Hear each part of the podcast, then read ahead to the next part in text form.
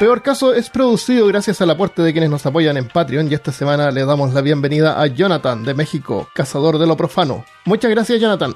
Si tú también quieres colaborar puedes hacerlo en patreon.com slash peor caso. En YouTube también le damos la bienvenida a Marcio Lizarbe, cazador de lo profano. En YouTube también se pueden unir si quieren. youtube.com slash peor caso.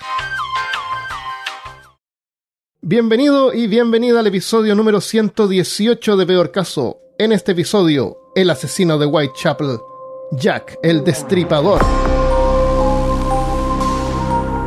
Hablándote desde los lugares más victorianos de Austin, Texas, soy Armando Loyola, tu anfitrión del único podcast que entretiene, educa y perturba al mismo tiempo.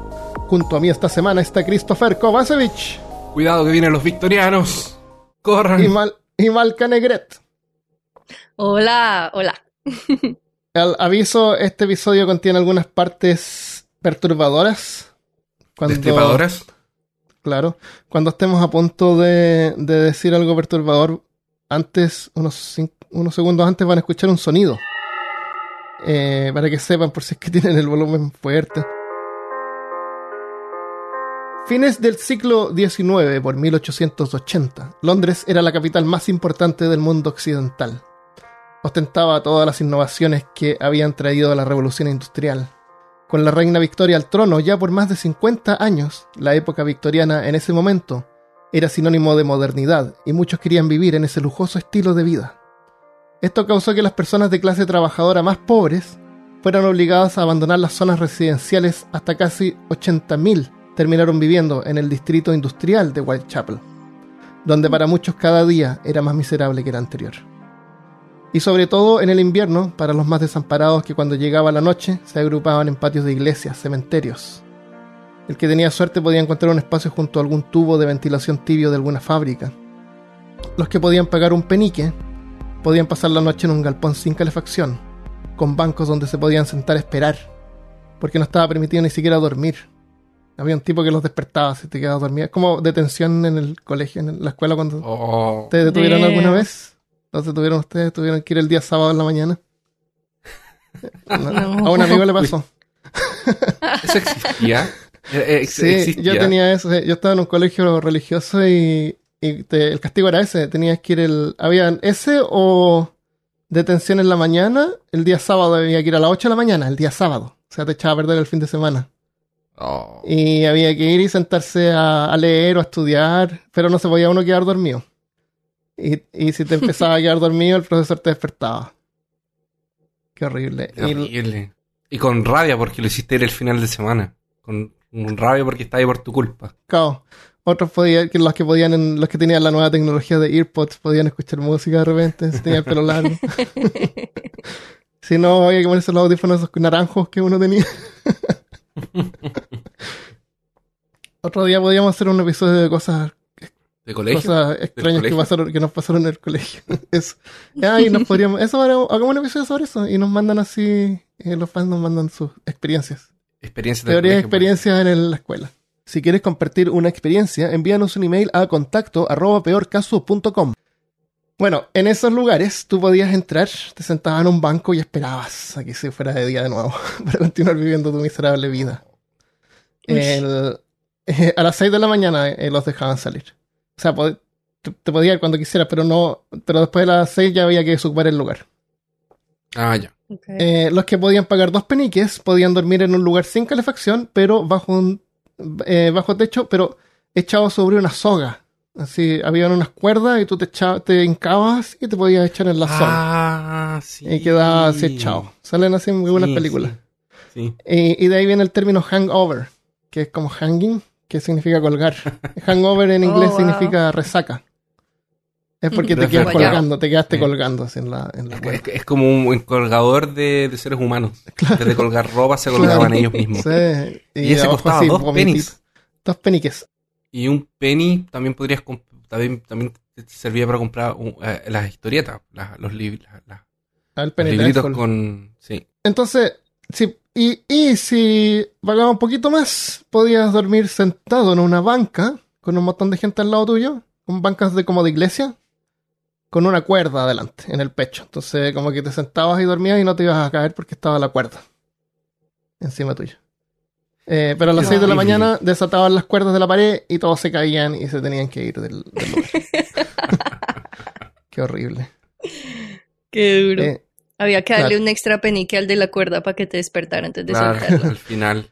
y, y más lujoso era eh, dormir en una pensión, donde tú podías arrendar una cama en una pensión. Había, dependiendo de lo que pagabas, tú podías estar en un cuarto con otras seis personas que vivían ahí mismo. O a lo mejor una- un cuarto compartido con, un, con una persona más. O si tenías harto dinero, un cuarto para ti solo. Qué lujoso. Qué lujoso.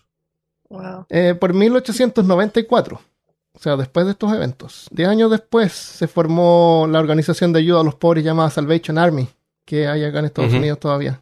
No sé si hay- en Latinoamérica no la he visto. La Cruz Roja sí. Eh, yo, yo vi el ejército, ese aquí se llama el ejército de la salvación. Ah, ya, ya, esa es. Entonces, los que podían pagar cuatro peniques, ellos habían instalado unos lugares que se llamaban Coffin House. Coffin significa ataúd. O sea, la gente les llamaba Coffin House, la casa de ataúdes. Era un galpón grande con un montón de cajas de maderas en, en hileras con forma de ataúdes. Destapadas. Entonces tú te tú pagabas y te echabas en el ataúd, en, un- en una, en esa caja de madera y te ¿Cogías un podías ataúd? tapar así. wow. y te tapabas con una lona. Y ahí dormía. Eso era como lo más parecido a una cama que podías encontrar. Por cuatro ah, Eso estaba, creo que, como 4 o 5, claro. Whitechapel también era el lugar donde quedaban los inmigrantes judíos que eran mal vistos por los residentes de Whitechapel. Sentían que el gobierno les daba más atención y llegaban, instalaban sus negocios y hablaban un idioma extraño. La xenofobia se había apoderado de la población al punto que la reina incluso temía por una guerra civil. Hasta que en 1888 una sombra cubrió el distrito de Londres, una amenaza que se convertiría en el símbolo de todos los odios y miedos de la gente. El brutal y misterioso asesino de Whitechapel conocido como Jack el Destripador.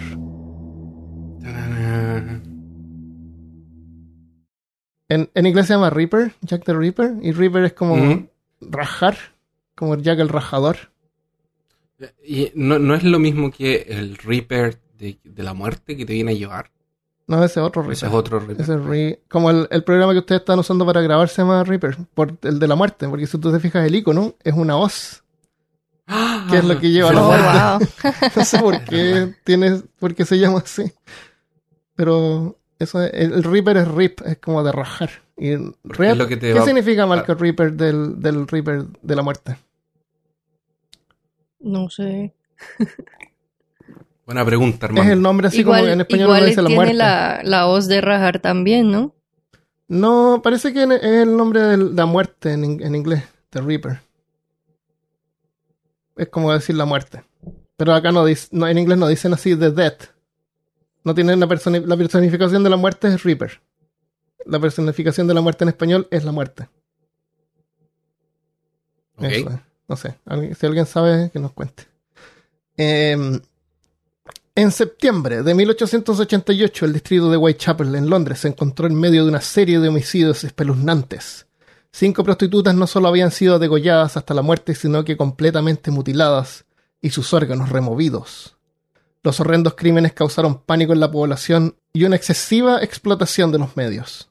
Los asesinatos de Whitechapel eran de lo que todos hablaban en ese tiempo, incluso a nivel internacional. Cada día la Sí. gente leía los periódicos para saber sobre los últimos avances de la investigación y cuáles eran los nuevos sospechosos. Pero la carrera de Jack el Destripador, como cualquier otra, comenzó en una forma imperceptible.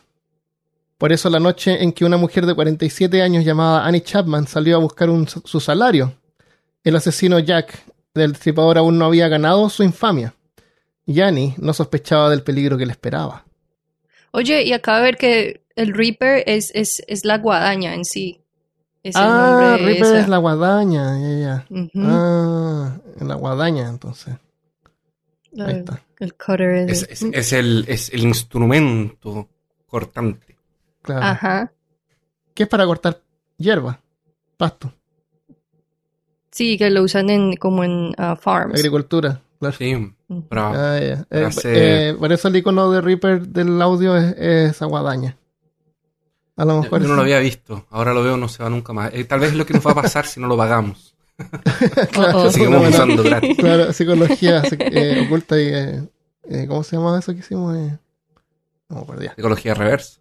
No, hicimos un Mega episodio de, de, claro, de control mental. ya.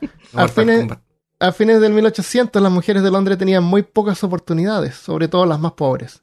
Se podían casar para ser mantenidas por un hombre o vivir en la pobreza. Algunas sobrevivían de costureras, lavando ropa o trabajando como empleadas domésticas en una casa. A las más desafortunadas no les quedaba más que mendigar o trabajar como prostitutas.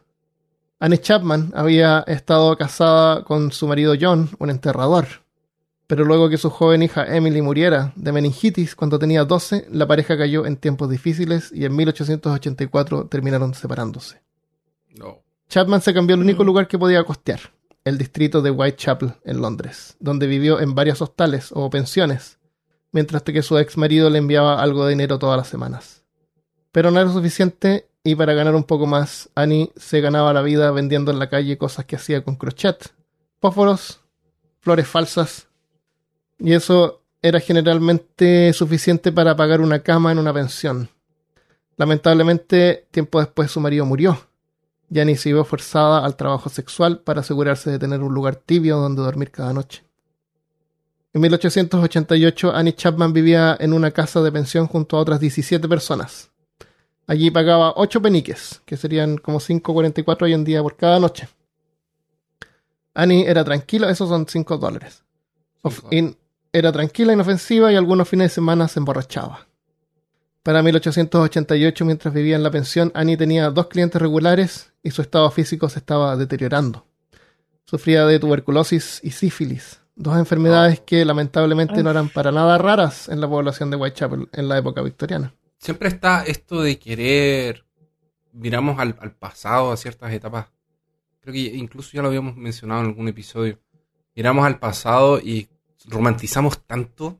Oh, sí, Sí. y- pero, pero después ya cuando tú sabes no te dan ganas de viajar al pasado. Ya no te dan ganas de ir al pasado porque no, ya no es esa cosa que te mostraron que era. Sí, No, no, es que para el nada, pasado nada. no, no estamos en una. O sea, ahora sí. Ahora sabe la realidad. Aún existe pobreza extrema. Sí, No, sí. Ahí no hay ninguna duda. Pero, pero era.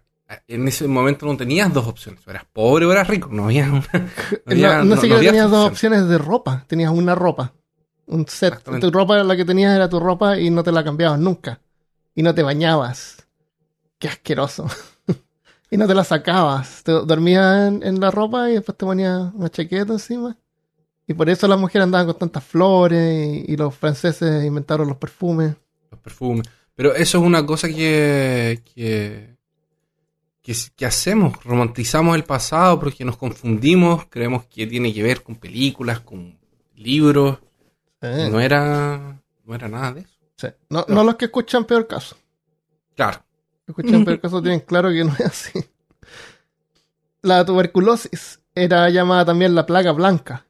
Los síntomas eran insoportables y dolorosos, incluyendo fatiga severa y tos con flema gruesa y sen- y ensangrentada. La- Lo más increíble y perturbador era que esta enfermedad se convirtió de alguna manera en una moda durante la época victoriana. Sí, en una moda. La apariencia pálida, delgada y frágil de las víctimas de tuberculosis era considerada hermosa y dejaba a muchos con el deseo de replicar esas apariencias, sea incluso Wow. contrayendo la enfermedad para lograr lo que se hizo conocido Ah, como no, Dios una mío. estética tubercular. Qué hermoso. Qué horrible. Es como cuando Tubercular. empezaron las cirugías. ¿Te acuerdas cuando eh, hace millones de años atrás cuando empezaron las cirugías plásticas y todo el mundo estaba quedando con la misma cara? ¿Ah, sí? sí. Era la misma nariz Ah, el, el- porque el dibujante sabía dibujar una cara nomás. En las Sí. pinturas. sí. Oye, pero imagínate, conoces a, una, a unas chicas en, la- en el parque, ¿cierto? Donde están así en, en la, en la pastoral. Y Ah, Yo pensé que sentados. sentado, estaba sentado esperando. como esas pinturas Gracias. pastorales, así. Oh, qué hermosa tu estética tubercular. Lindo. Gracias. Tuberculosis. Claro. Tuberculosis avanzada te hace ver muy bien. Pero Annie no tenía la elegancia tubercular. Ella era bajita y más bien gordita. Le faltaban algunos dientes, que no era nada inusual por la calidad de vida que llevaba. Y lo que más llamaba la atención era su pelo oscuro, que en vez de rubio. Eh, así que sus amigos lo llamaban Dark Annie, Casi a cualquiera que tuviera pelo oscuro le decían Dark. Dark Christopher. Dark- era- son todos Dark. Eran todos darks. todos Dark. Claro, hasta que ya hay tanta gente que tiene el pelo oscuro ahora que ya dejaron de hacerlo porque ya no De es decirles nada. darks. Claro. A los rubios le dicen rusios. Annie también sufría de sífilis en un estado temprano que todavía no era demasiado evidente, salvo tal vez por algunas heridas visibles en las manos o en la piel. Sífilis no era algo admirado por nadie. Antes, eso no. La tuberculosis sí. La tuberculosis sí, pero la sífilis no. Antes que fuera descubierta la penicilina, 40 años después, esta enfermedad bacteriana en estados avanzados dejaba a la gente literalmente con apariencia de zombies. Extensas heridas horadaban la piel, la nariz se caía. Los más afortunados podían optar por prótesis o crudas reconstrucciones cosméticas. Los menos afortunados, habían algunos que decían que habían perdido la nariz en un duelo, Oh, Tico. Pero tal vez tenían sífilis. Los menos afortunados tenían que continuar trabajando en esas condiciones hasta que la enfermedad finalmente comprometía completamente el cuerpo y la mente. O sea, cuando tú trabajabas así, no sé, por ejemplo, en construcción, eh, tu compañero podía tener sífilis y tu compañero era un- prácticamente un zombie, así sin nariz, con heridas en la cabeza. Así que se le veía la calavera, el pedazo de la calavera ahí. pedazo de la calavera. Claro. En los estados más avanzados causaba parálisis, dificultad para coordinar los músculos, pérdida de los sentidos y demencia. O sea, zombies. Eran zombies. ¿Cómo? Wow. Imagínate, vas a trabajar y tu compañero así. No, no, es, mu- no es muy diferente de hoy en día. Claro, de algunos compañeros de trabajo. en su tercer y último estado, que ocurre luego de 10 a 30 años de haber contraído la infección, con una apariencia que espantaría al mismo Junji Ito. Las víctimas normalmente morían por alguna infección o por daño en los órganos internos que dejaban de funcionar. La, otra cosa que producían los hombres podía rápidamente producir impotencia. Eh, afortunadamente, Annie Chapman no alcanzó a llegar a ese estado, aunque la noche del 8 de septiembre de 1888 tampoco llegó a ver el amanecer. Esa noche, Annie estaba borracha. El administrador de la pensión le dijo que si tenía dinero para cerveza tendría para pagar la noche.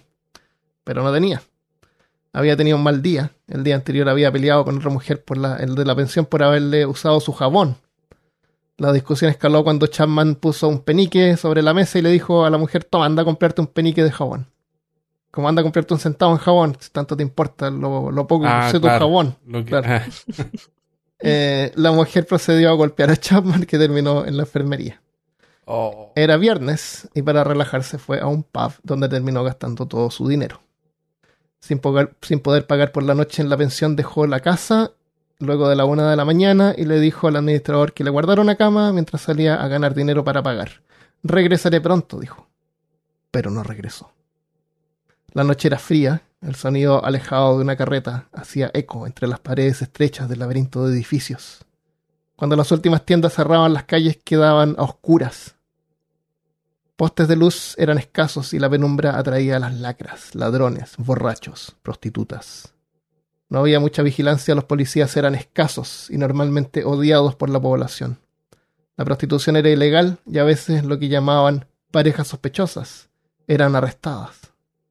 Annie estaba cansada, con resaca, solo quería dormir, pero no tenía dónde, y esa noche debía vagar por las calles buscando algún cliente hasta juntar lo suficiente. Las prostitutas en una noche que varios se prostituían así como porque necesitaban juntar para poder pagar la noche. Necesitaban a veces unos dos o tres, dependiendo de la actividad que, que ofrecieran los servicios.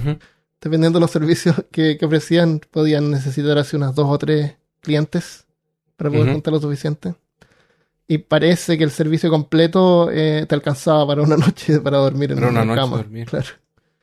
Eh, las horas pasaban y para las cinco y media de la mañana, Annie fue vista hablando con un hombre. Los dos estaban parados cerca de un patio trasero. La señora que los vio describió al hombre como mayor de 40 años, un poco más alto que Chapman, con cabello oscuro y de apariencia descuidada. Parecía extranjero, dijo con desprecio, queriendo decir que parecía judío.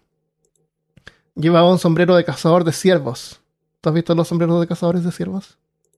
Eh, son como los de cazadores de raccoons. Son como los, los sombreros de Sherlock Holmes, es un cazador, es un sombrero de cazador de ciervos. Ah, un jockey que tiene los flaps que le amarras arriba. Ujú. Y un abrigo oscuro. ¿Has visto abrigos oscuros? Son esos con Eh, colores oscuros. Cuando dijiste cazador de ciervos me imaginé un, un, un, un Unos sombrero con, antlers. con, Sí. claro, con los dos cachos saliendo por el lado. Para parecer ciervo. Sí, no sé por qué a lo mejor los cazadores ciervos usaban esos sombreros. El- hay varias cosas de la moda que son eh, eh, importadas de, de cosas que son completamente utilitarias. Así como los jeans, por ejemplo. La, la mujer también dijo haber escuchado al hombre preguntando a Chapman, ¿lo harás? A lo que Chapman respondió, sí. Todas estas cosas cuando digo así que alguien las vio es porque después la policía juntó a todas las... eh, recolectó así eh, eh, algunos testigos que vieron a la persona, empezaron a tratar de hilar lo que había pasado. Me Un poco, imagino que con la pericia policial de ese tiempo Claro, bien tenían mucho como... claro, Aparte que la gente quería, cuando se hizo famoso, es lo que pasa con todos los, los asesinos famosos. Ah, yo también lo vi, yo también hablé, vive al lado mío, el otro día vino a tocarme la puerta, claro, sí, soy sí. yo. Se, se contamina la, la información, es horrible. Por eso es que a veces la policía no, no, no dice mucho, ni siquiera dice el nombre de la víctima mientras están investigando. Sí. Eh, un poco más tarde, a las 5.45 de la mañana, muy cerca, un hombre había salido al patio de su casa para usar el lavatorio que estaba fuera de la casa. Tal vez una letrina. Reportó luego que había escuchado el sonido de una mujer diciendo no, no, proveniendo del patio del lado. Y luego escuchó el sonido de algo o alguien cayendo contra la cerca que dividía los patios traseros. No investigó porque estos sonidos no era algo que llamara la atención. En ese tiempo, lamentablemente, había mucha violencia intrafamiliar y misoginia. Llantos de mujeres era algo usual en ese tiempo. Es posible que Chapman se encontrara con su asesino minutos antes del ataque, pensando que era solo otro cliente más, y para tener algo de privacidad se escabulleron al patio trasero de la casa. Pero a cambio, el hombre la sostuvo y brutalmente le cortó la garganta y luego mutiló su cuerpo. Finalmente escapó sin levantar ninguna sospecha. El cuerpo mutilado de Annie Chapman fue descubierto poco antes, a las 6 de la mañana del 8 de septiembre, por un anciano residente de la casa en cuyo patio trasero había ocurrido el asesinato.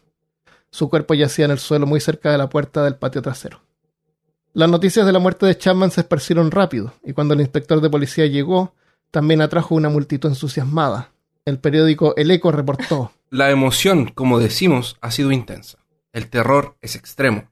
La casa y el depósito de cadáveres han sido asediados por personas. Y se dice que parte del sábado, las personas acuden en grandes cantidades para ver la mancha de sangre en el patio, pagando un penique cada uno. Había, parece, una- un vecino por ahí que tenía un patio donde se podía como ver desde arriba y le cobraba a la gente entrada por, por ver eh, la mancha de sangre en el patio. La mancha de sangre. Claro, era la atracción. No había televisión, no había nada. Esa era la atracción de la gente.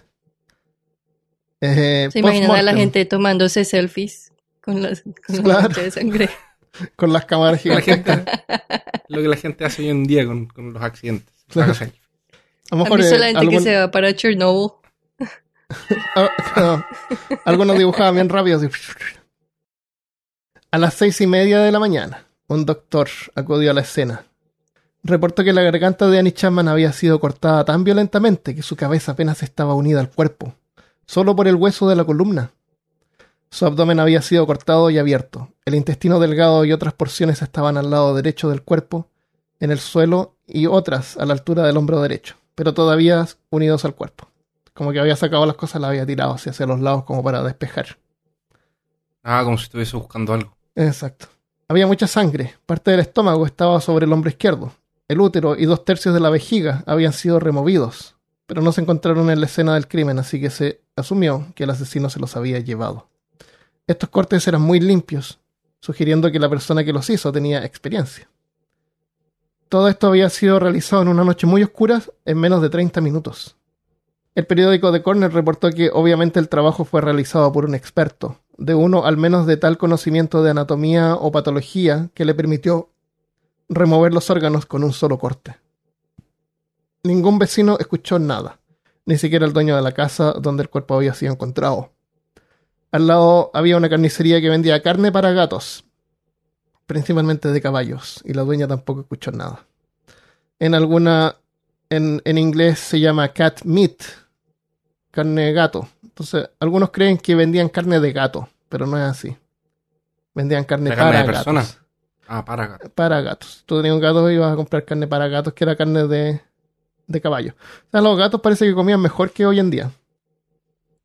Que comen ¿Les daban pellet. carne de caballo a los, a los- Ya, ok. A los gatos les daban carne. ya es algo. Ya, ya En vez no- de La pellet. gente no recibía. Claro. Un delegado luego reportó que había sido. Imagínate cómo era la carne de perro. O a lo mejor los perros sí se los comían. A lo mejor a los perros les daban gato. Carne de gato. Puede ser. Un delegado luego reportó que había sido consultado por la policía si una fotografía del ojo de la difunta podía ser de utilidad. Pero les había informado que una fotografía del ojo sería inútil en este caso. Esta consulta tiene que ver con la creencia en que el ojo de una persona, en el ojo de una persona queda grabado lo último que vio antes de morir. Es posible que Annie Chapman pudiera ver claramente a su asesino. En ese tiempo, algunos científicos pensaban que se podían usar los ojos de un cuerpo para identificar al atacante. Podría ser que la última imagen que alguien ve quede fija en los ojos después de morir, tal como una fotografía. Era una práctica que había sido intentada en el pasado para atrapar asesinos, aunque evidentemente no fue útil para atrapar a Jack el Destripador. De Me todo- imagino que no. de todos modos es interesante y de eso vamos a hablar en el Afterpod. El cadáver de Annie Chapman permaneció en, la, en una morgue mientras era estudiado. Finalmente, el 14 de septiembre, un carruaje fue enviado por una mortuaria para llevar los restos a- de Annie Chapman al cementerio de la ciudad de Londres. Aunque en ese momento no se sabía, en realidad Annie había sido la segunda víctima del brutal asesino. Asociado, asociando ahora el primer caso con el de Chapman, la presión en la policía para atrapar al atacante aumentó mientras que el pánico se apoderó de la población de Whitechapel. Mm. Ya, ese es el primer caso que en realidad es el segundo caso, porque el primer caso no es tan tan perturbador. Son, Eh, No, so- ¿Cuántas solo la destripó y le sacó el útero. No. Ah. Claro. No, no, por eso, por eso te digo, el segundo es el más Sí, tienes razón. No, son 12 nomás, así que tranquilo. Yo creo que aquí a las 6 de la tarde estamos listos. No, no, no. Estoy- estoy- ¿Cuánto- ¿Cuántos asesinatos se le. 5. Son cinco que tienen el nombre que supuestamente fue Jack, Sí, el mismo asesino. Confirmo. Por el sistema y ya. sí. sí. Hubieron otros asesinatos. Hay siempre asesinatos entre medio, pero. No, me imagino. Es, muy característico que tenga eh, esa eh, esos, esos cortes limpios que ah, de, de hecho el, el- por lo que me descri- describiste en la, en la escena esto, esto es como un juego de rol Em, por lo que describiste en la escena se ve que hay un orden para sacar las cosas sabe lo que está haciendo entonces, Aparentemente sí. Como que estaba buscando el, Y- el útero. Parece que está buscando algo y sabe dónde está Aparece, Entonces- aparentemente sí. Entonces, eh, eh, todo te hace pensar que, que es alguien letrado, porque no todo el mundo tiene ese tipo de experiencia. Claro, claro. Que no es alguien, no, no es un asesino así eh, de. No es un asesino como por, por el del momento, como una cosa así como que le dio un ataque de rabia, y, sino que es algo que está estudiado, que fue algo Claro, que, buscar que algo. planeó. Sí. Bueno, veamos el, segundo, el otro caso, que es el primer caso. Una semana antes, el 31 de agosto, a las 3 3.40 am, un cochero que pasaba por la entrada de un establo descubrió el cuerpo de una mujer en el piso. Fue identificada como Mary Ann Nichols. Según la investigación, Mary Ann había sido vista viva por última vez aproximadamente una hora antes del descubrimiento de su cuerpo por su compañera de cuarto. Mary Ann en algún momento había estado felizmente casada y había tenido cinco hijos, pero luego se volvió alcohólica, que terminó separando, se terminó separando y sin nada se vio obligada a vivir en una pensión en el distrito de Whitechapel, prostituyéndose para obtener ingresos. O sea, la historia como de 1200 mujeres que habían prostitutas Claro. en Whitechapel. Era lo que le pasó. La otra opción eran las casas de trabajo, lugares donde mujeres podían trabajar a cambio de un techo y comida, pero en condiciones miserables. Muchas horas de trabajo y beneficios eran tan escasos que bordeaban la esclavitud. En la, en la película eh, From Hell, en la primera escena muestran así como una, una, una imagen así que, que te hace como una idea del lugar donde estás viendo y sale una casa de trabajo y va entrando un carruaje con una jaula llena de mujeres adentro de una jaula. Oh. Va entrando así como a la casa de trabajo. Es como una escena así que si tú no sabes de qué se trata no, no te das cuenta, pero así de horrible es, imagínate.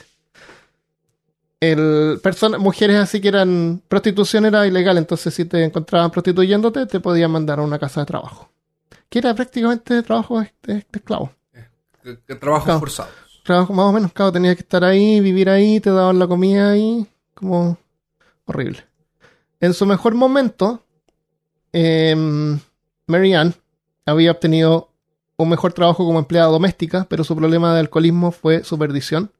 Cuando fue, porque los, los, los, los patrones eran abstemios y de hecho pertenecían a una como asociación de abstemios, o sea, abstemios serios. Ah, ya. Y, y ella era alcohólica, así que la despidieron. Y cuando la despidieron, se robó como 600 dólares de hoy en día en ropa que le había robado su patrona. Aprovechó, Mejor, mejor no la no lo hubiesen despedido. claro. El dinero lo gastó rápidamente y en sus últimos días terminó compartiendo un cuarto en una pensión, optando por la prostitución como profesión. Marianne Nichols fue la primera víctima de Jack el Destripador. Cuando fue encontrada, lo primero que el médico que la examinó notó fue la falta de sangre que sugería que Marianne no había sido asesinada en el lugar donde había sido encontrado su cuerpo.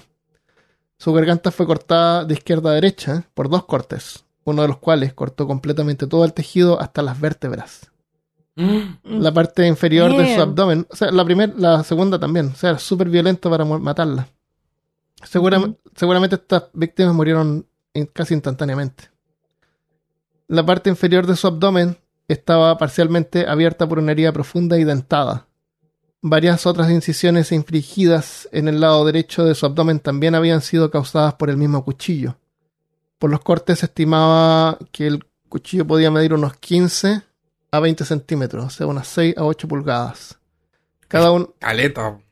20 centímetros, cada un cuchillo de cocina grande. Cada una de estas heridas habían sido infligidas con habilidad, reportó el médico. Cuando dicen infligidas por una herida profunda y dentada, dentada me imagino un cuchillo dentado que deja jirones, así como que no corta en forma limpia. Eh, sí, es Como como de serrucho.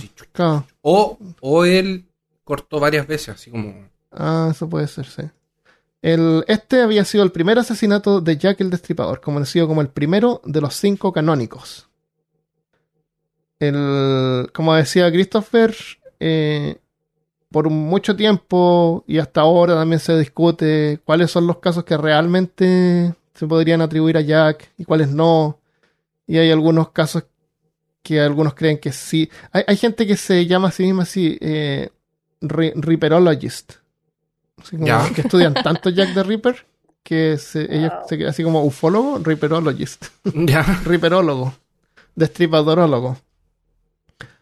El.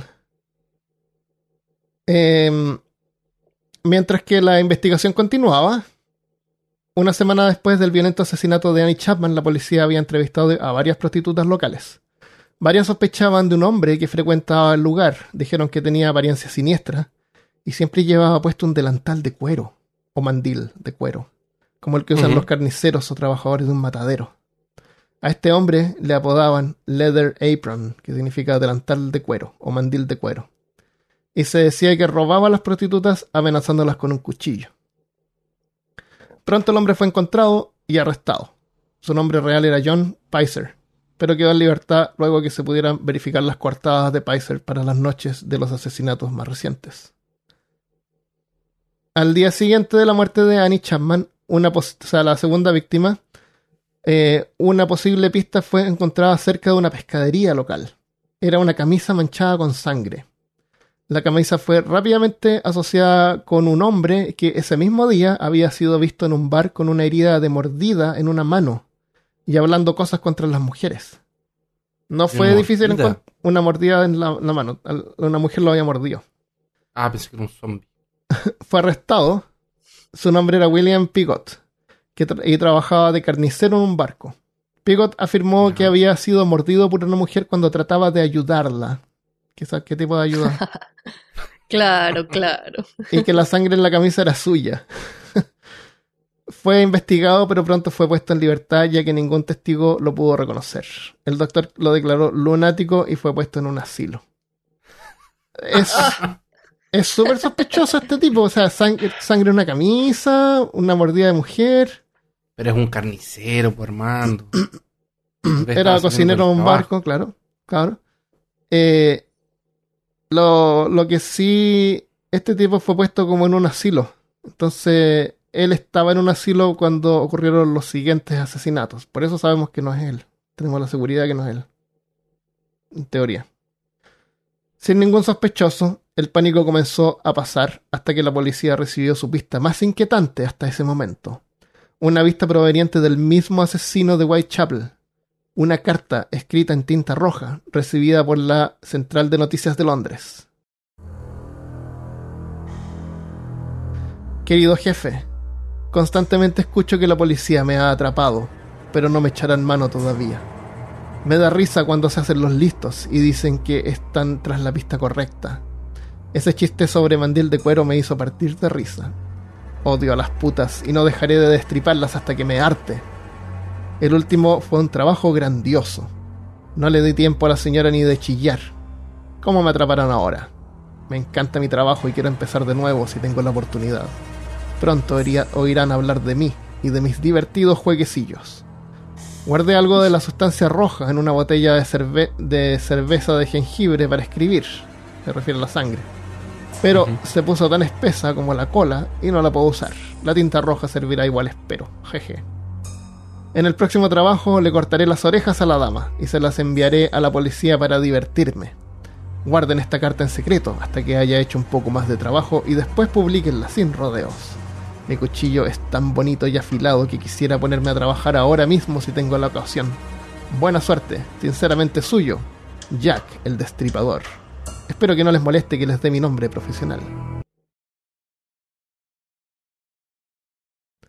Y después, eh, esa carta tenía una plana en la mitad de la parte de atrás de la carta, del papel, y escrito del lado, abajo, decía, en- con una letra más desordenada, decía, no está bien enviar esta carta antes de limpiarme toda la tinta roja de las manos. Maldición, todavía no puedo.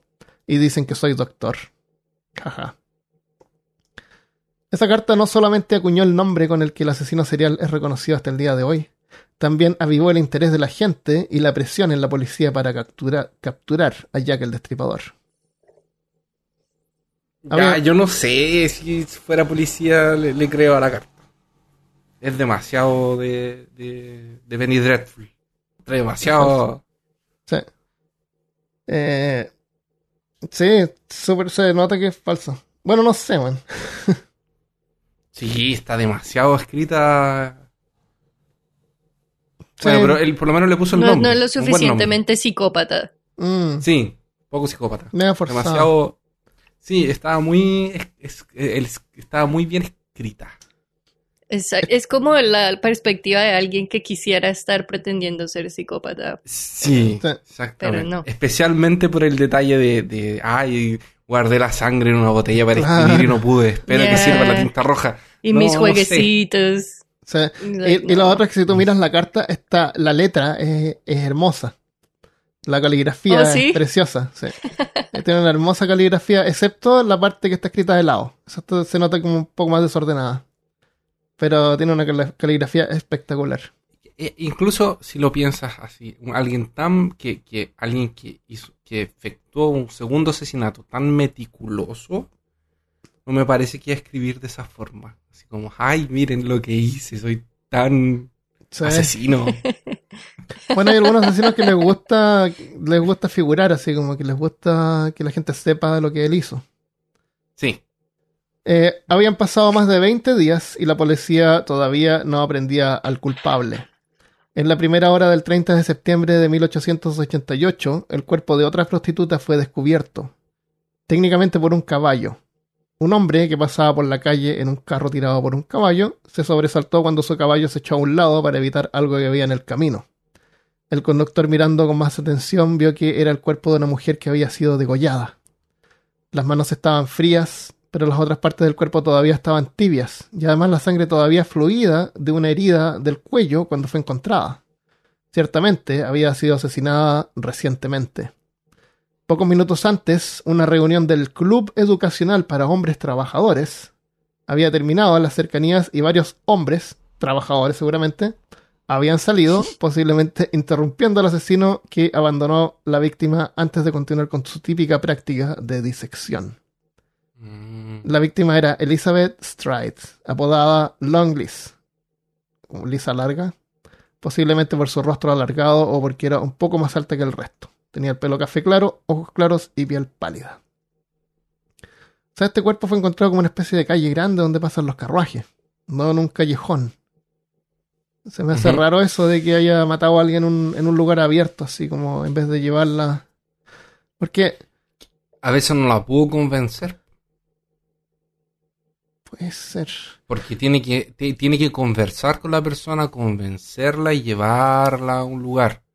Tal vez la persona empezó a sospechar, Y no le Ah, lo reconoció, tal vez. lo recono no, no, no reconocerlo, pero se Mm. sintió amenazada y estaba tratando de arrancar y llamar a la policía, alguna cosa así. Ah, puede ser. Sí, Y porque es raro eso que lo encontró en un lugar así tan, tan abierto, tan público. Quién sabe Eh. si no era muy concurrido, ¿no? Claro. O, o puede mostrar que en realidad. la hora en la que no esperaba. Jack el nadie. Destripador. Claro, eso es verdad. A lo mejor Jack el Destripador no era tan calculador tampoco. Como tú dijiste, no necesariamente era. A lo mejor sí actuaba por impulso de repente. Quién sabe. Pero eh, la cuestión es que eh, Elizabeth Es que Stride- también, piense que también ta- eh, eh, el, el tipo quería, em, podemos pensar que él quería, él, él se que él se encuentra tan buen asesino y Tan tan, rápido, tan destripador, Ah, quería hacerlo como una prueba, si puedo hacerlo en la calle. que, que 15 debe haber pensado ahora, o sea, yo esto yo lo, lo puedo resolver ahora y dio la oportunidad de matarla, la mató y antes de o como te dije, pasó algo inesperado, ella se empezó a arrancar, Mm. quizá empezó a correr, entonces dijo Sí. ya tiene que ser ahora, si no, si no tiene que ser ahora. Y Sí. la mató y Lo- cuando lo iba a es que empezar a Yo no sé si en esa calle había vereda o no, porque fue. Si, el, si es que el caballo se tuvo que echar de lado es porque estaba en la calle. El cuerpo, en la calle. O sea, ni siquiera en una vereda. Si es que había- a lo mejor no había vereda. Era solamente una calle nomás. o se estaba, eh, se estaba arrancando tal vez, Mm. empezó a, a huir y, y la mató. Y cayó ahí, sí. Y, y como la, la investigación forense era tan no, exist- no existente que tal vez ni siquiera nadie... Y se llenaba de Tan gente precaria. que no podían Sí, haber visto claro. así, oye, hay gotitas de sangre, que ahora es como básico incluso para un juego de computador. así como, oh, Sí. hay gotas que vienen del callejón lo, acá. lo primero que preguntas en una cuando vas a investigar una escena en un juego de rol. Claro, Lo primero, oye, ¿hay rastros de sangre? Y la persona parece que venía corriendo. Claro, claro. Tú, miro alrededor, tiro una tirada por descubrir al, el- al- por, pero- el- por cerca de ahí. Que Pero no, se puede, pues hay tanta gente que se va a empezar a acumular y oye, es Jack, es Jack, Lo, Jack. lo otro, lo otro que podría ser es que como dijimos que aparentemente él buscaba algo, a lo mejor él antes de, de necesitar abrirla se dio cuenta que esa mujer en realidad no tenía lo que él buscaba y la, la desechó y no y la tiró así como porque la primera víctima fue encontrada en un lugar pero no había mucha sangre, ¿te acuerdas? Es como que la Sí. tiró ahí. Entonces a lo mejor es alguien que tenía un carruaje y la tiró del carruaje y la dejó en el suelo. Ah, Entonces como que la degolló, pero no, esta mujer no sirve y la tiró. No sé, La tiró. no sé. Eso especulación también, sí. mía. Sí. Especulación mía ahora, no, no había pensado en eso, pero... Que, que, eh, eh, eh, puedes, que puede- como que, eh, como dices tú, está buscando algo y no le sirve, no tiene lo Claro, que está buscando. no tiene lo que está buscando, claro. Y para adelantar un poco puede ser sífilis, por ejemplo. Puede ser así como que alguien que un- una prostituta le, le causó sífilis a él y, y él se quiere vengar de las prostitutas porque le dieron sífilis y como dijimos la sífilis te causa impotencia y, y la gente con impotencia a veces puede ser muy vengativa. Entonces a lo Oh, mejor se dio cuenta, no, esta mujer no tiene sífilis, no tiene rasgos de, rastros de sífilis, no sé. Oh, y si es un, y si es alguien que estaba tratando de encontrar la cura para esas enfermedades, A lo mejor. y para eso necesitaba ver Úteros, úteros y ver si se transmitía por ahí. tal vez. O, claro, No era algo así, dicho. ponía su. Jack claro, el tenía- científico. era Jack el científico literario. El científico destripador. Ese típico destripador. Bueno, eh, Liz, o la- Liz Larga, o Lar- Li- Lisa Larga, fue la víctima más joven de Jack el Destripador. Había llegado desde Suecia y tenía un espíritu emprendedor. Había aprendido a hablar inglés y Yiddish, lenguaje que hablaban los inmigrantes judíos. En su mejor momento estuvo casada con un carpintero de Londres y tuvieron una cafetería. Esta es como una- la vida más feliz que podía se Ujú. podía encontrar entre las víctimas. Lamentablemente, después de cuatro años tuvieron que cerrar la cafetería. No había sido rentable y las deudas se habían acumulado. La relación se deterioró y terminaron separándose. Liz volvió un tiempo. eh, Liz vivió un tiempo en una casa de trabajo, pero luego de trabajo en forma independiente. Trabajaba limpiando casas y sabiendo yiddish podía trabajar también para los inmigrantes. Eran polacos generalmente. A Liz le faltaban dientes en la mandíbula y tartamudeaba un poco. Ella contaba que su marido y sus dos y dos de sus nueve hijos, porque en ese tiempo para las mujeres era un logro tener un montón de hijos y estar casada. O sea, decir que estás casada y tenías hartos hijos, eh, otras mujeres te iban a admirar por eso. Entonces ella decía que había tenido nueve hijos, pero en realidad era mentira esto. Ella contaba que su marido y dos de sus nueve hijos se habían ahogado cuando trabajaban en un barco. Para salvarse, ella había escalado un mástil del barco. Y un hombre que estaba tratando de escapar también en el mástil sobre ella, le, por error así, le pegó una patada en la cara y le voló los dientes de la mandíbula. Ah, por eso. Y por eso A es que le también le faltaban gustaban los juegos de rol. Claro, y por eso tartamudeaba también, no sé. Claro. Pero claro. Eh, por ahí leí que le faltaban así todos los dientes de la mandíbula, lo cual es extraño. O sea, pudo tal vez realmente haber tenido un accidente, a lo mejor algo menos interesante que tratar de haber sobrevivido a un, a un naufra- naufragio. Claro. ¿Quién sabe? A lo mejor se cayó. Para Liz, el trabajo de prostitución era más lucrativo y finalmente lo había adoptado como una profesión. Era atractiva y se vestía de forma elegante para atraer a clientes más distinguidos. Liz, la eh, entrepreneur, ¿cómo se llama? La emprendedora. Empresaria, La- claro. emprendedora. Eso. Eh, lamentablemente había atraído la atención de Jack, el destripador, que la asesinó cortándole el cuello. Pero aparte de la herida de la garganta, no había otras heridas. Su abdomen no había sido abierto y tal vez el crimen podía no haber sido atribuido a Jack, al infame Jack, de no ser por un segundo asesinato esa misma noche. Eh, tan solo 45 minutos después de que el cuerpo de Liz o Elizabeth fuera encontrado, a una distancia caminando de tan solo 15 minutos, el cuerpo mutilado de Catherine Eddowes fue descubierto, y esta vez Jack el Destripador era sin duda el culpable. Tan, tan, tan. Su nueva víctima había sido Catherine Eddowes, una mujer de un metro cincuenta, a cinco pies, con cabello castaño oscuro y ojos de color avellana. Sus amigos la describían como una mujer muy alegre, siempre cantando, y una persona inteligente y gustosa de aprender. Pero poseía un temperamento feroz. Catherine tuvo al menos una pareja con quien tuvieron dos hijos. Lamentablemente, como la historia se repite para muchas mujeres de Whitechapel, Catherine también cayó en el alcoholismo lo que hizo que se separara de su familia terminando en una pensión cuando podía y con frecuencia terminando el día en un lugar conocido localmente como el cobertizo. Tal vez era simplemente un cobertizo.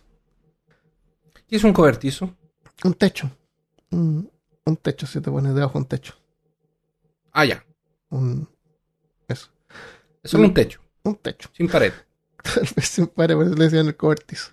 Como un, Ah, un granero, no sé, un lugar donde pones un, un burro. así. Ah, perfecto. Unas paredes mal hechas. ¿Cobertizo no es eso que tú tienes atrás de tu casa?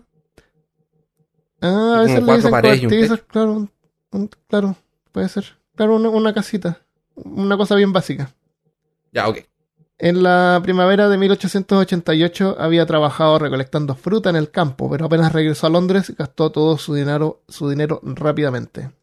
Catherine no era prostituta de profesión, aunque lo hacía de forma casual si era necesario. El día anterior del asesinato de Catherine había ido a visitar a una de sus hijas que estaba casada con un fabricante de armas, para ver si le podía dar algo de dinero. Pero no le fue bien y se vio obligada a empeñar lo poco de valor que tenía, sus botas, quedando descalza, pero al menos pudo dormir una noche más en una cama. Al día siguiente por la tarde, Catherine fue encontrada borracha y fue llevada en custodia a la estación de policía. La llevaban, Me da risa, me da risa porque es como, bueno, tengo dos peniques para dormir esta noche. Me los voy a beber. sí. Eh, la, la llevaron detenida.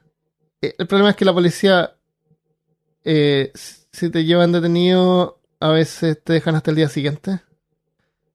Eh, pero como a la una y media de la mañana, una y media de la mañana, eh, Catherine ya estaba sobria, o lo suficiente para caminar derecho tal vez. Así que la dejaron en libertad. Libertad que en este caso sería una sentencia de muerte.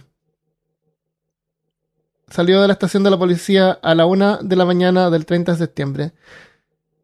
Tan solo una media hora más tarde, Catherine Edos perdería su vida en manos del asesino de Whitechapel. El médico de la policía que acudió a la escena fue distinto al que había revisado los demás casos y luego de revisar el cuerpo no estuvo de acuerdo con la supuesta habilidad y experiencia del asesino, de la que se había hablado tanto antes. Ah, había hecho imaginar a la población que el asesino podría ser alguien con educación. Había la idea de que Como me se, hicieron imaginar a mí. claro, había la idea de que se trataba de un estudiante de medicina frustrado o un médico que buscaba víctimas para practicar. El médico explica, en cada caso, la mutilación fue infringida por una persona que no tenía conocimientos científicos ni anatómicos.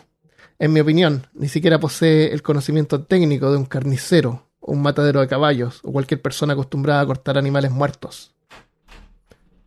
A lo más En una de esas, en una de esas, el primer médico era solo un practicante. Estaba en segundo año de medicina. Tal vez. No, había, no, se no, no, sorprendió no había empezado con la parte la práctica. de los cortes. Dijo, oh, esto está muy bien Claro. hecho. O tal vez él era muy malo. Su trabajo era pésimo. Tal Dijo, vez. oh, esto está muy bien hecho. O la- quizás no era médico. Dijeron, bueno, llamen un médico. Eh, A lo mejor Sí, era un médico. dentista, un dentista, no era un médico de verdad. No, pero ha cambiado mucho. Hoy en día los dentistas, son, dependiendo de la especialidad, son tan... Sí, Mejores sí. cirujanos Tranquilo, que tranquilo, está bien. Siempre le echan caca a los dentistas que no son médicos de verdad. el cirujano local y el médico de la ciudad también eh, pensaron que el asesino carecía de la habilidad anatómica y en realidad no estaba buscando algún órgano en particular. Y la verdad es que el primer médico nunca Claro, no era médico. no era médico tampoco. Era homo- homeópata. Eso. Veía chakras. Y dijo así como, oh, esto está muy mal, dude. La garganta de Catherine había sido cortada, tal como el resto de las víctimas, y su abdomen abierto con una herida profunda y dentada. Le había extirpado el riñón izquierdo junto con una gran parte de su útero. Además del usual destripamiento en el cuerpo de Catherine, el asesino había hecho algo distinto. Le hizo cortes en la cara. Había un corte transversal a través del puente de la nariz y ambas mejillas. Estaban cortadas, tipo Na- Naruto, como lo que le, debe haber pasado a Naruto. Naruto tiene unos- unas líneas extrañas. Que parecen bigotes, pero no son bigotes, me cargan porque no son bigotes. ¿Qué son? Quiero saber. Pues, del Yui, pues, loco. Tiene tres, tres bigotes a cada lado, pero no son bigotes, son unas Sí, líneas. pues, porque ¿Qué se supone el que son? Se supone que son eh, adentro- cicatrices, ¿qué son? No, porque él tiene el zorro de nueve colas adentro. Armando, Armando, no, me, no me hagas empezar a hablar. Los bigotes por pegados en la piel. No sé, es raro. Para representar, se llama diseño de personaje. Ah, ya, ya. Chaqueta naranja que no tiene que nada que ver con ningún otro tipo de personaje conocido. y, y ya. Eh, también a través de los párpados en ambos ojos. También le cortó la punta de la nariz y parte de una oreja. Muy poco antes de que el cuerpo mutilado de Eddowes fuera descubierto, unos testigos que caminaban por ahí vieron, la vieron en compañía de un hombre que describieron como de aproximadamente un metro setenta, o sea, 5 pies 7 pulgadas de alto, de unos 30 años de edad, de complexión mediana, tez blanca, pelo claro y bigote espeso. Su atuendo se veía gastado. Dijeron que tenía la apariencia de marinero. Es posible que estos testigos vieron realmente a Jack el Destripador, un asesino implacable, considerando que la policía había aumentado la vigilancia y esa noche del 30 de septiembre de 1888 había matado dos víctimas, la segunda, a solo pocas cuadras desde donde la, la policía estaba patrullando. Había asesinado frente a sus narices. Eh, por ahí leí que parece que vieron así como las huellas de los zapatos y vieron que eran como suelas de goma. Y parece que en ese tiempo los marineros solían usar suelas de goma, deben tener como más agarre. Era como Puede algo ser. que los marineros usaban, tal vez. Por eso pensaron que a lo mejor era un marinero. La policía no era la única buscando al asesino serial. Una vez la policía se topó con un hombre vestido de mujer. Había resultado ser un reportero tratando de atraer la atención del asesino. Oh, no, sí. Hombre comprometido con la claro. verdad. Claro. No, el- claro, se, si descubría así, eh, yo no soy mujer, pero señor, por favor, déjeme hacerle una entrevista. Le pagaré. Eh, claro, a lo mejor era una oportunidad de fotografiarlo, entrevistarlo. Oh, o tal vez no era un reportero y era una persona que le gustaba vestirse de mujer y cuando Ah. lo pillaron dijo, no, no, no, soy un reportero. Ah, claro, claro. Sí, no, totalmente. buscando a Jack. La- lo chistoso es que la policía optó por lo mismo. Y, y habían policías que se vestían de mujer haciéndose pasar de prostituta. Así que esa fue la época dorada para los travestis en, en Londres victoriano. Pero sargento, no quiero afeitarme el bigote. Estoy hace semanas. Tratando de hacerlo crecer. Billy, necesitamos que te Claro. Cállate y practica tu voz aguda. ¡Oh, Jack! Uh, La- a las buenas mujeres se ponían esos velos, así que a lo mejor usaban velos. En Tenían abanicos, como en Mulan. Claro. Como en eh, North- Northman, cuando el tipo se viste de mujer. Como- Exactamente. Eh, vi la tercera temporada. Yo la Salió. estoy mirando, estoy un poco traumatizado, la verdad. No me cuentes nada porque no, no quiero Ya. spoiler. Es precuela. So- solo te contaré eso. Sí. Ya. Eh, eh, o sea, yo entendí que era precuela, pero ¿es toda la temporada precuela? Toda la temporada precuela. Termina cuando parte Ah. la, la primera temporada. Es, es un Star Wars, totalmente estilo Star Wars. Ah, ya, perfecto. Es que en la segunda Es parte temporada mataron tanta gente que no sabía que a. Exactamente, claro. Y dije, ¿cómo va a salir? Yo quiero, quiero ver a Freya de nuevo. Sí. eh, sí. Eh, sí, ahí la podemos comentar después, cuando la termines de ver. Eh, ¿Tú no has visto Northman, Malcolm? Es una Sí. parodia sobre... eh, Sobre los vikingos. claro, Es si te genial. gusta ver a hombres humillados, eh, ve... Pero si la vio. Sí. Whitechapel era una zona donde terminaban inmigrantes y refugiados. Ah, otro problema que la policía y el gobierno tenían era la xenofobia.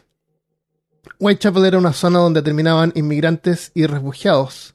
Varios irlandeses se habían movido a la ciudad luego de una hambruna que había ocurrido años antes, en, 18 en 1846. Un hongo había infectado las plantaciones de patatas, haciendo perder más de tres cuartos de las cosechas durante siete años. Se llamaba la hambruna de las patatas. Terminó en 1852 habiendo matado a un millón de irlandeses que murieron de hambre y otro millón forzado a salir de sus hogares como refugiados. Algunos lograron viajar a América, la tierra prometida, y otros que no pudieron terminaron en los suburbios más pobres de Londres, como Whitechapel. Pero la mayor parte de la inmigración, por mucho, fue la de los judíos que habían comenzado a llegar en cantidades cada vez mayores a partir de 1881, mientras huían de la persecución o las dificultades económicas en Rusia, Polonia y Alemania. Y esto incluso mucho antes de la Primera Guerra Mundial. La fecha de la Primera Guerra Mundial está en las notas, ahí que lo mandé. Para 1888 la población judía de Whitechapel había crecido entre 45.000 a 50.000. Al principio, estos inmigrantes judíos se habían establecido al borde este de Whitechapel y para 1888 habían comenzado a expandirse a otras partes del distrito. Charles eh, Booth, un filántropo de gran influencia en el gobierno de esa época y defensor de los más pobres, escribió. Los recién llegados han reemplazado gradualmente a la población inglesa en distritos enteros. En Whitechapel Commercial Streets, una avenida que atraviesa de norte a sur, una nota, marcaba una división entre las guaridas judías y el barrio inglés que se encuentra al este. Ahora los judíos han cruzado la línea y muchas calles han caído ante ellos. Llenan bloques enteros con sus viviendas. Han introducido nuevos oficios, así como nuevos hábitos, y viven y se juntan, trabajan y buscan su destino independientemente de la gran corriente de vida de Londres que los rodea. Eso, eso es un texto editado de lo que dijo porque él en realidad nombra un montón de calles que hay que ser londinense o mirar el mapa para entender a qué se refiere. Pero era como que hay una división de norte a sur y los judíos al principio estaban a un lado y después empezaron a mover hacia el otro. Eso es todo. Al principio los inmigrantes judíos fueron recibidos con cierta simpatía, pero a medida que avanzaba la década, una depresión económica y desempleo masivo se extendía por Whitechapel. Las actitudes comenzaron a cambiar y el prejuicio y xenofobia eran un sentimiento común entre la población, especialmente entre los más pobres, entre los que estaban las prostitutas y desamparados que tenían que dormir colgados de una cuerda o en una caja que parece ataúd en un cementerio. A lo mejor se iban a morir igual, así que era como una, una buena práctica para practicar. Claro. El problema de la xenofobia era tan grande que incluso la reina Victoria temía por una posible guerra civil, y ya que el destripador apareció en el momento justo para convertirse en la personificación de todo el odio de la gente, lamentablemente contra los extranjeros. Y esta parte se llama era Jack era judío. La idea que Jack el destripador fuera un inmigrante polaco judío era común entre los habitantes de Whitechapel y por mucho tiempo ha sido compartida también por Ripperologists, investigadores obsesionados por descubrir la identidad del asesino. Un libro llamado Naming Jack the Ripper de Russell Edwards dice que pruebas de ADN indican que el asesino había sido un inmigrante judío de 25 años proveniente de Polonia. Los resultados provienen de un examen forense de un chal de seda manchado con sangre. Según los investigadores, se encontró junto al cuerpo mutilado de Catherine Eddowes. El chal está manchado con lo que se dice que es sangre y semen. Este último se cree que proviene del asesino. Pero los resultados no son concluyentes. La muestra de ADN mitocondrial, o sea, ADN que se transmite solamente por la madre, puede provenir de cualquiera de los miles que vivían en Londres en ese tiempo y no necesariamente de un sospechoso polaco. Además, es imposible verificar o que de el cualquier chal, cliente. Claro. Es imposible verificar que el chal. Claro, puede haber sido un cliente. Si es que existía, porque tampoco es posible verificar que realmente hubo un chal. Sí. No. Ah, ya. y si hubo un chal, también ha sido contaminado durante años. A lo mejor es. No sé. Alguien El- que le gustaba ahí pajearse con la evidencia. Sí, no quería decir eso, pero gracias, Marca.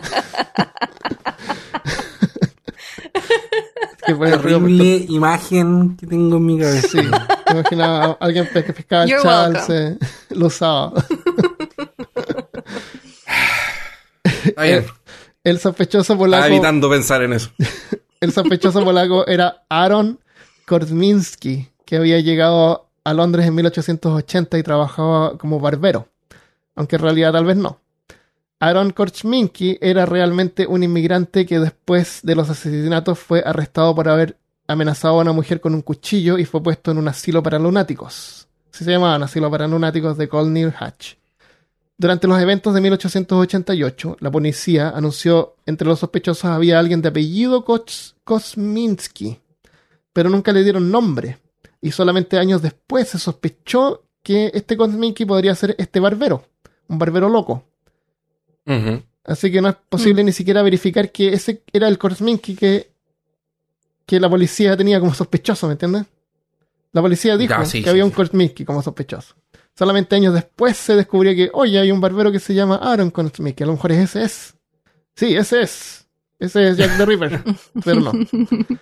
En, mil- en el 2014 su nombre emergió nuevamente con la publicación del libro Naming Jack the Ripper, en el que se habla sobre las pruebas de ADN. Es como la, hay un, cientos de libros de Jack the Ripper que tratan de verificar, de probar así como descubrimos al asesino. Y este es uno de ellos. En la, la misma noche en que Edo fue asesinada más tarde, fue encontrado un delantal o un mandil como en el que como el que vestiría el sospechoso John Pfizer llamado mandil de cuero. El mandil estaba manchado con sangre tirado junto a la pared, y en la pared habían unas marcas que se leían algo así como los judíos pagarán por lo que hicieron. John Pfizer en realidad no había sido encontrado culpable, pero en los ojos de la población, con la xenofobia que había en ese tiempo contra los judíos, ese graffiti podría haber causado grandes disturbios. El graffiti decía algo así como los judíos no serán los que no paguen por lo que hicieron. Así era como una doble contradicción. Al final era bien raro, eh, pero era así como que los judíos pagarán por lo que hicieron. O los judíos no pagarán por lo que ellos hicieron. Una cosa así. La, el jefe de policía miró el graffiti y pensó ya, a ver, podríamos borrarle la parte de arriba que dice los judíos y dejar el resto. Para evitar problemas, el jefe de policía metropolitano ordenó que el graffiti fuera borrado completamente antes que la prensa se enterara y pudiera tomar cualquier fotografía o se llenara de gente. Porque después de todo, cualquier sitio relacionado Ah, con el asesino se sí. convertía instantáneamente en un destino turístico hasta el día de hoy. O sea que quería, primero pensó en borrar una parte del graffiti Claro, para... dejar el resto. Muy Claro. creativo. Claro. Y después dijo no. Claro, el, el grafito fue hecho por una persona que quería incriminar a los judíos. Esa es la cuestión. No, mejor No hay evidencia de la existencia de este graffiti porque se supuestamente lo borraron antes que le pudieran tomar una foto. O sea, ni siquiera hay una fotografía. Pero debe estar en el registro en algún lugar. La, la policía dice que sí. Claro, sí, es posiblemente que sí existió, pero no fue un mensaje de Jack the Ripper ni nada. Fue de alguien No, o sea, xenofóbico. policía- fue un mensaje la xenofóbico. llegó antes. Claro. No, seguramente no fue Jack. No, No, para nada. que Jack, y como te digo, de- alguien plantó ese mandil de cuero, así como que, eh, mandil de cuero, acá está. ¿Qué es un mandil? El delantal de cuero que usan Ah, es los verdad, carniceros. es verdad, como un delantal de me- herrero, tuve así, un, un- sí, tuve un, un momento un lapso mental. paz mental. La policía no tenía ninguna pista, pero tan solo un día después la central de noticias recibió una postal firmada a Jack el Destripador, en la que admitía responsabilidad por los asesinatos de Elizabeth Stride y Catherine Eddowes, describiéndolo como una función doble. Como ibas al cine y habían dos películas por el precio de una. Ya. Se argumentaba que la postal había sido enviada antes de que ocurrieran los asesinatos, pero en realidad fue enviada después, que los reporteros ya se habían enterado de los detalles. La, postal de hecho era falsa. Ya la policía descubrió que había sido realizada por un reportero tratando de mantener el interés en el caso. De hecho, la primera carta, nombrada querido jefe, también resultó ser falsa y del mismo autor. Tenía razón, Christopher. El periodista confesó años después que él, que él junto a un colega habían creado esa carta para mantener el interés público y mantener las ventas del periódico. Habían usado ese nombre para llamar la atención.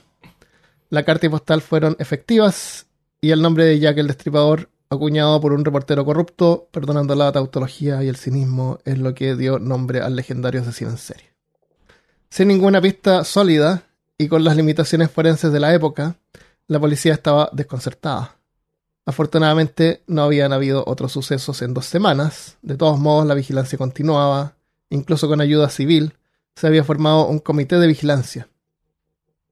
También eh, se sugirió usar perros a huesos para rastrear al asesino, pero necesitaban una muestra fresca y no contaminada. O sea, el perro podía ir a oler la sangre y después eh, rastrear porque se, creía que Sí. Jack vivía por ahí cerca, era capaz de limpiarse, rondaba por el mismo área. Así que la policía encargó dos perros entrenados para hacer el trabajo. Y el asesino, si el asesino atacaba de nuevo, la policía debería esperar a que Burgo y Barnaby llegaran a la escena del crimen antes de acercarse. Mm, Eran mm. dos perritos vestidos de policías y con sombreros de Sherlock Holmes. No, no, con esos, con esos sombreros altos así de- Eso, ¿no? azules. claro, con sombrero de Con la policía. estrellita en De medio. policía londinense. Burgo y Barnaby. Excelente nombre para buscar. El 15 de octubre, el líder de este comité recibió una misteriosa carta. De hecho, eran cientos las cartas del supuesto asesino que se recibían y estas ya no eran divulgadas al público para evitar especulación. Se aprendió mucho de, este caso. Técnicas policiales. Pero la misteriosa carta era diferente. Había razones para pensar que pudo haber provenido realmente del asesino de Whitechapel. La carta estaba dentro de una pequeña caja de cartón. Arriba a la derecha, donde normalmente solía ponerse el lugar de procedencia o la fecha, solamente decía del infierno. Ah, Estaba- Frangel. Estaba escrita a mano con una letra más bien desordenada y caótica. La carta era breve y se leía: Del infierno. Señor Lusk, que era el nombre del jefe del comité de vigilancia.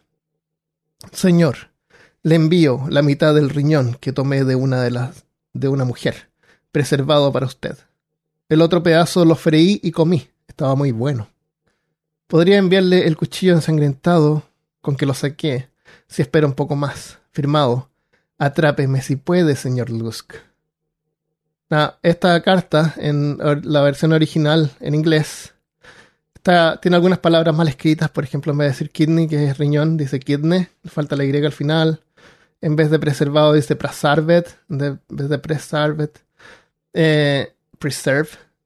Eh, en vez de decir the other piece, así como la otra parte, en vez de decir the other, dice t'other, t'other piece. Entonces fue escrita como la forma que la gente hablaba. En inglés roto. En inglés, claro. Ah, wait, entero, en vez de wait, wait eh, le falta una H.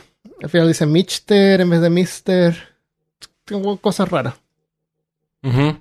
En la caja, efectivamente, envuelto había un trozo de carne preservado en etanol que fue identificado como un riñón humano, aunque es imposible verificar si realmente fue removido de Catherine Eddowes, con la tecnología limitada que tenían en ese tiempo.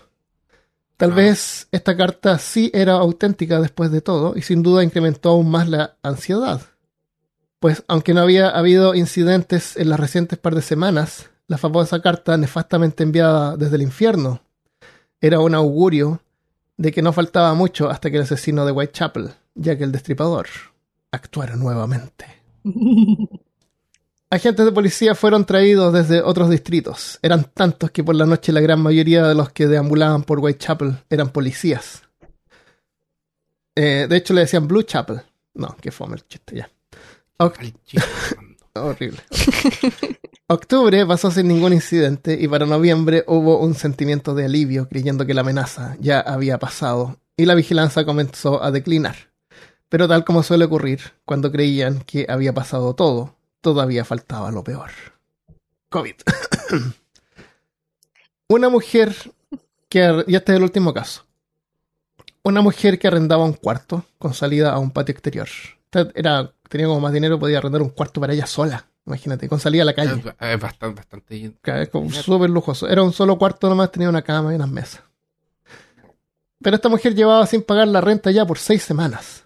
El dueño de la Uh. propiedad envió a su asistente para ir a cobrarle. El asistente golpeó la puerta pero nadie contestó. Curioso, se asomó a una ventana para mirar dentro. Y fue cuando descubrió el horror. Mary Jane Kelly, de solo 25 años, yacía en la cama muerta. Su cuerpo había sido mutilado y estaba completamente desfigurado. No. Mary Jane era irlandesa. Había tenido aspiraciones por una mejor educación, pero terminó en Whitechapel, donde mendigar y prostituirse se habían convertido en sus fuentes de ingreso. Terminó convirtiéndose en víctima de Jack, el destripador, su último trabajo conocido y también el más grotesco. La última persona en ver a Mary Jane Kelly con vida fue un hombre a quien Mary Jane se había acercado la noche anterior para solicitarle una moneda, un sixpence, una, una moneda de seis peniques, supongo. El hombre que testificó ante la policía dijo que le había dicho que no tenía dinero y Mary Jane se había, había continuado caminando por la calle. Mientras se alejaba, vio a otro hombre que venía en sentido contrario y se había acercado a Mary Jane. Conversaron un momento y luego ella lo tomó del brazo y se perdieron juntos en un callejón. Era posiblemente el asesino que ella, sin saberlo, había llevado a su cuarto cerca de las 2 de la mañana. Luego, a las 4 de la mañana, dos vecinos de Mary Jane habían escuchado sollozos provenientes del cuarto de Kelly. Cuentan que un gatito los despertó. Se subió a la cama el gatito. Pero como desafortunadamente era algo común de escuchar, los, los- los llantos de mujeres lo ignoraron. Como a las diez y media, la policía había acudido a la escena del crimen, pero no entraron porque debían, esperar a que los perros sabuesos llegaran primero. Mientras esperaban, podían ver la escena de horror desde la ventana. Digamos que se necesitaba algo de imaginación para notar que los restos esparcidos en la cama y una mesa eran de un ser humano. La policía seguía esperando y los perros sabuesos no llegaban. Pasó media hora y finalmente alguien informó que no llegarían el dueño de los sabuesos Burgo y Barnaby se habían ido de Londres sin avisar. así que finalmente, porque habían pasado así como varias semanas y este No tipo... había pasado nada. No había pasado nada, sí, el tipo se fue. Así que finalmente, lo inevitable, la policía entró a la habitación. Entrar no fue difícil, había una ventana rota junto a la puerta por la que pudieron abrir la puerta por dentro. De hecho, luego se supo que Mary Jane había perdido la llave de la habitación hacía semanas. Y ese era el único modo que tenía para entrar a su cuarto. Obviamente, como estaba atrasada a pagar la renta, no había ido al dueño a pedirle una copia de la A llave. pedirle otra llave. Claro. claro. Así que parece que ella misma había roto la, puer- la ventana y, y ahí abría la puerta por dentro. La mutilación del cadáver de Mary Jane Kelly fue, por mucho, el más extenso y horrible de los asesinatos de Whitechapel, seguramente porque el asesino tuvo más tiempo para cometer sus atrocidades en un cuarto privado y sin temor a ser descubierto. Exactamente. Lo tenía, estaba, estaba con- no, no era en la calle, no era rápido. Claro. Tenía todo el tiempo del mundo. El médico que examinó el cuerpo determinó que la extensiva mutilación del cadáver debió haber tomado unas dos horas en hacerse. Es un, es un- un montón de tiempo. Según el nivel del rigor mortis, se estimó que la muerte había ocurrido antes de las 8 de la mañana. La imagen Ah, del... fue justo, fue justo el día en que, en que fueron a cobrarle. Sí, La sí, noche anterior, Sí. o sea, no pasó días. Ella, Sí, no, no pasó muerta. días, por suerte. Ah, ya. Sí, ese fue el mismo día. Ah, aunque a lo mejor todos los días le iban a cobrar. y por Ah, eso el dueño de la propiedad mandaba al asistente, ya se había aburrido.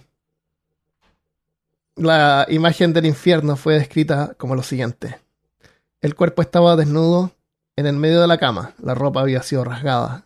Como las otras víctimas, había sido degollada y el cuerpo estaba cortado hasta el hueso. El abdomen estaba completamente abierto desde el recto hasta el esternón, o sea, el hueso del pecho había sido destripada y varios órganos habían sido removidos. Los senos fueron cortados, los brazos mutilados por varias heridas que parecían haber sido hechas con un cuchillo cerrado. La cara tenía tantos cortes que era muy difícil reconocer las características. Parte de la nariz y una oreja fueron quitados. Las vísceras se encontraron dispersas. El útero, los riñones y un seno estaban debajo de la cabeza. El otro por un pie derecho. Por el pie derecho. Tenía un solo pie derecho. Y a la derecha del cuerpo estaban tirados los intestinos y el brazo por la, y el vaso por la izquierda. También en una mesa junto a la cama habían pedazos de carne. Habían cortes en todas partes, incluso parte de un pulmón había sido cortado y arrancado. El pericardio, una membrana que cubre el corazón, estaba abierta y el corazón no estaba. Era muy difícil imaginar que lo que se había hecho con el cuerpo de Mary Jane Kelly había sido el trabajo de un hombre. Parecía más bien el trabajo de un demonio. En estas condiciones era un consuelo esperar que la muerte de Mary Jane hubiera sido instantánea, y posiblemente lo fue, igual que el resto de las víctimas. Y el otro es que Mary Sí, imagínate. y el otro consuelo es que Mary Jane Kelly fue su última víctima al menos descubierta. Pero lo que no es un consuelo es que el asesino nunca fue encontrado. Y aunque las investigaciones continúan hasta el día de hoy y existen cientos de libros con investigaciones que han durado años que claman haber descubierto al asesino, los sospechosos van desde miembros de la nobleza hasta incluso mujeres.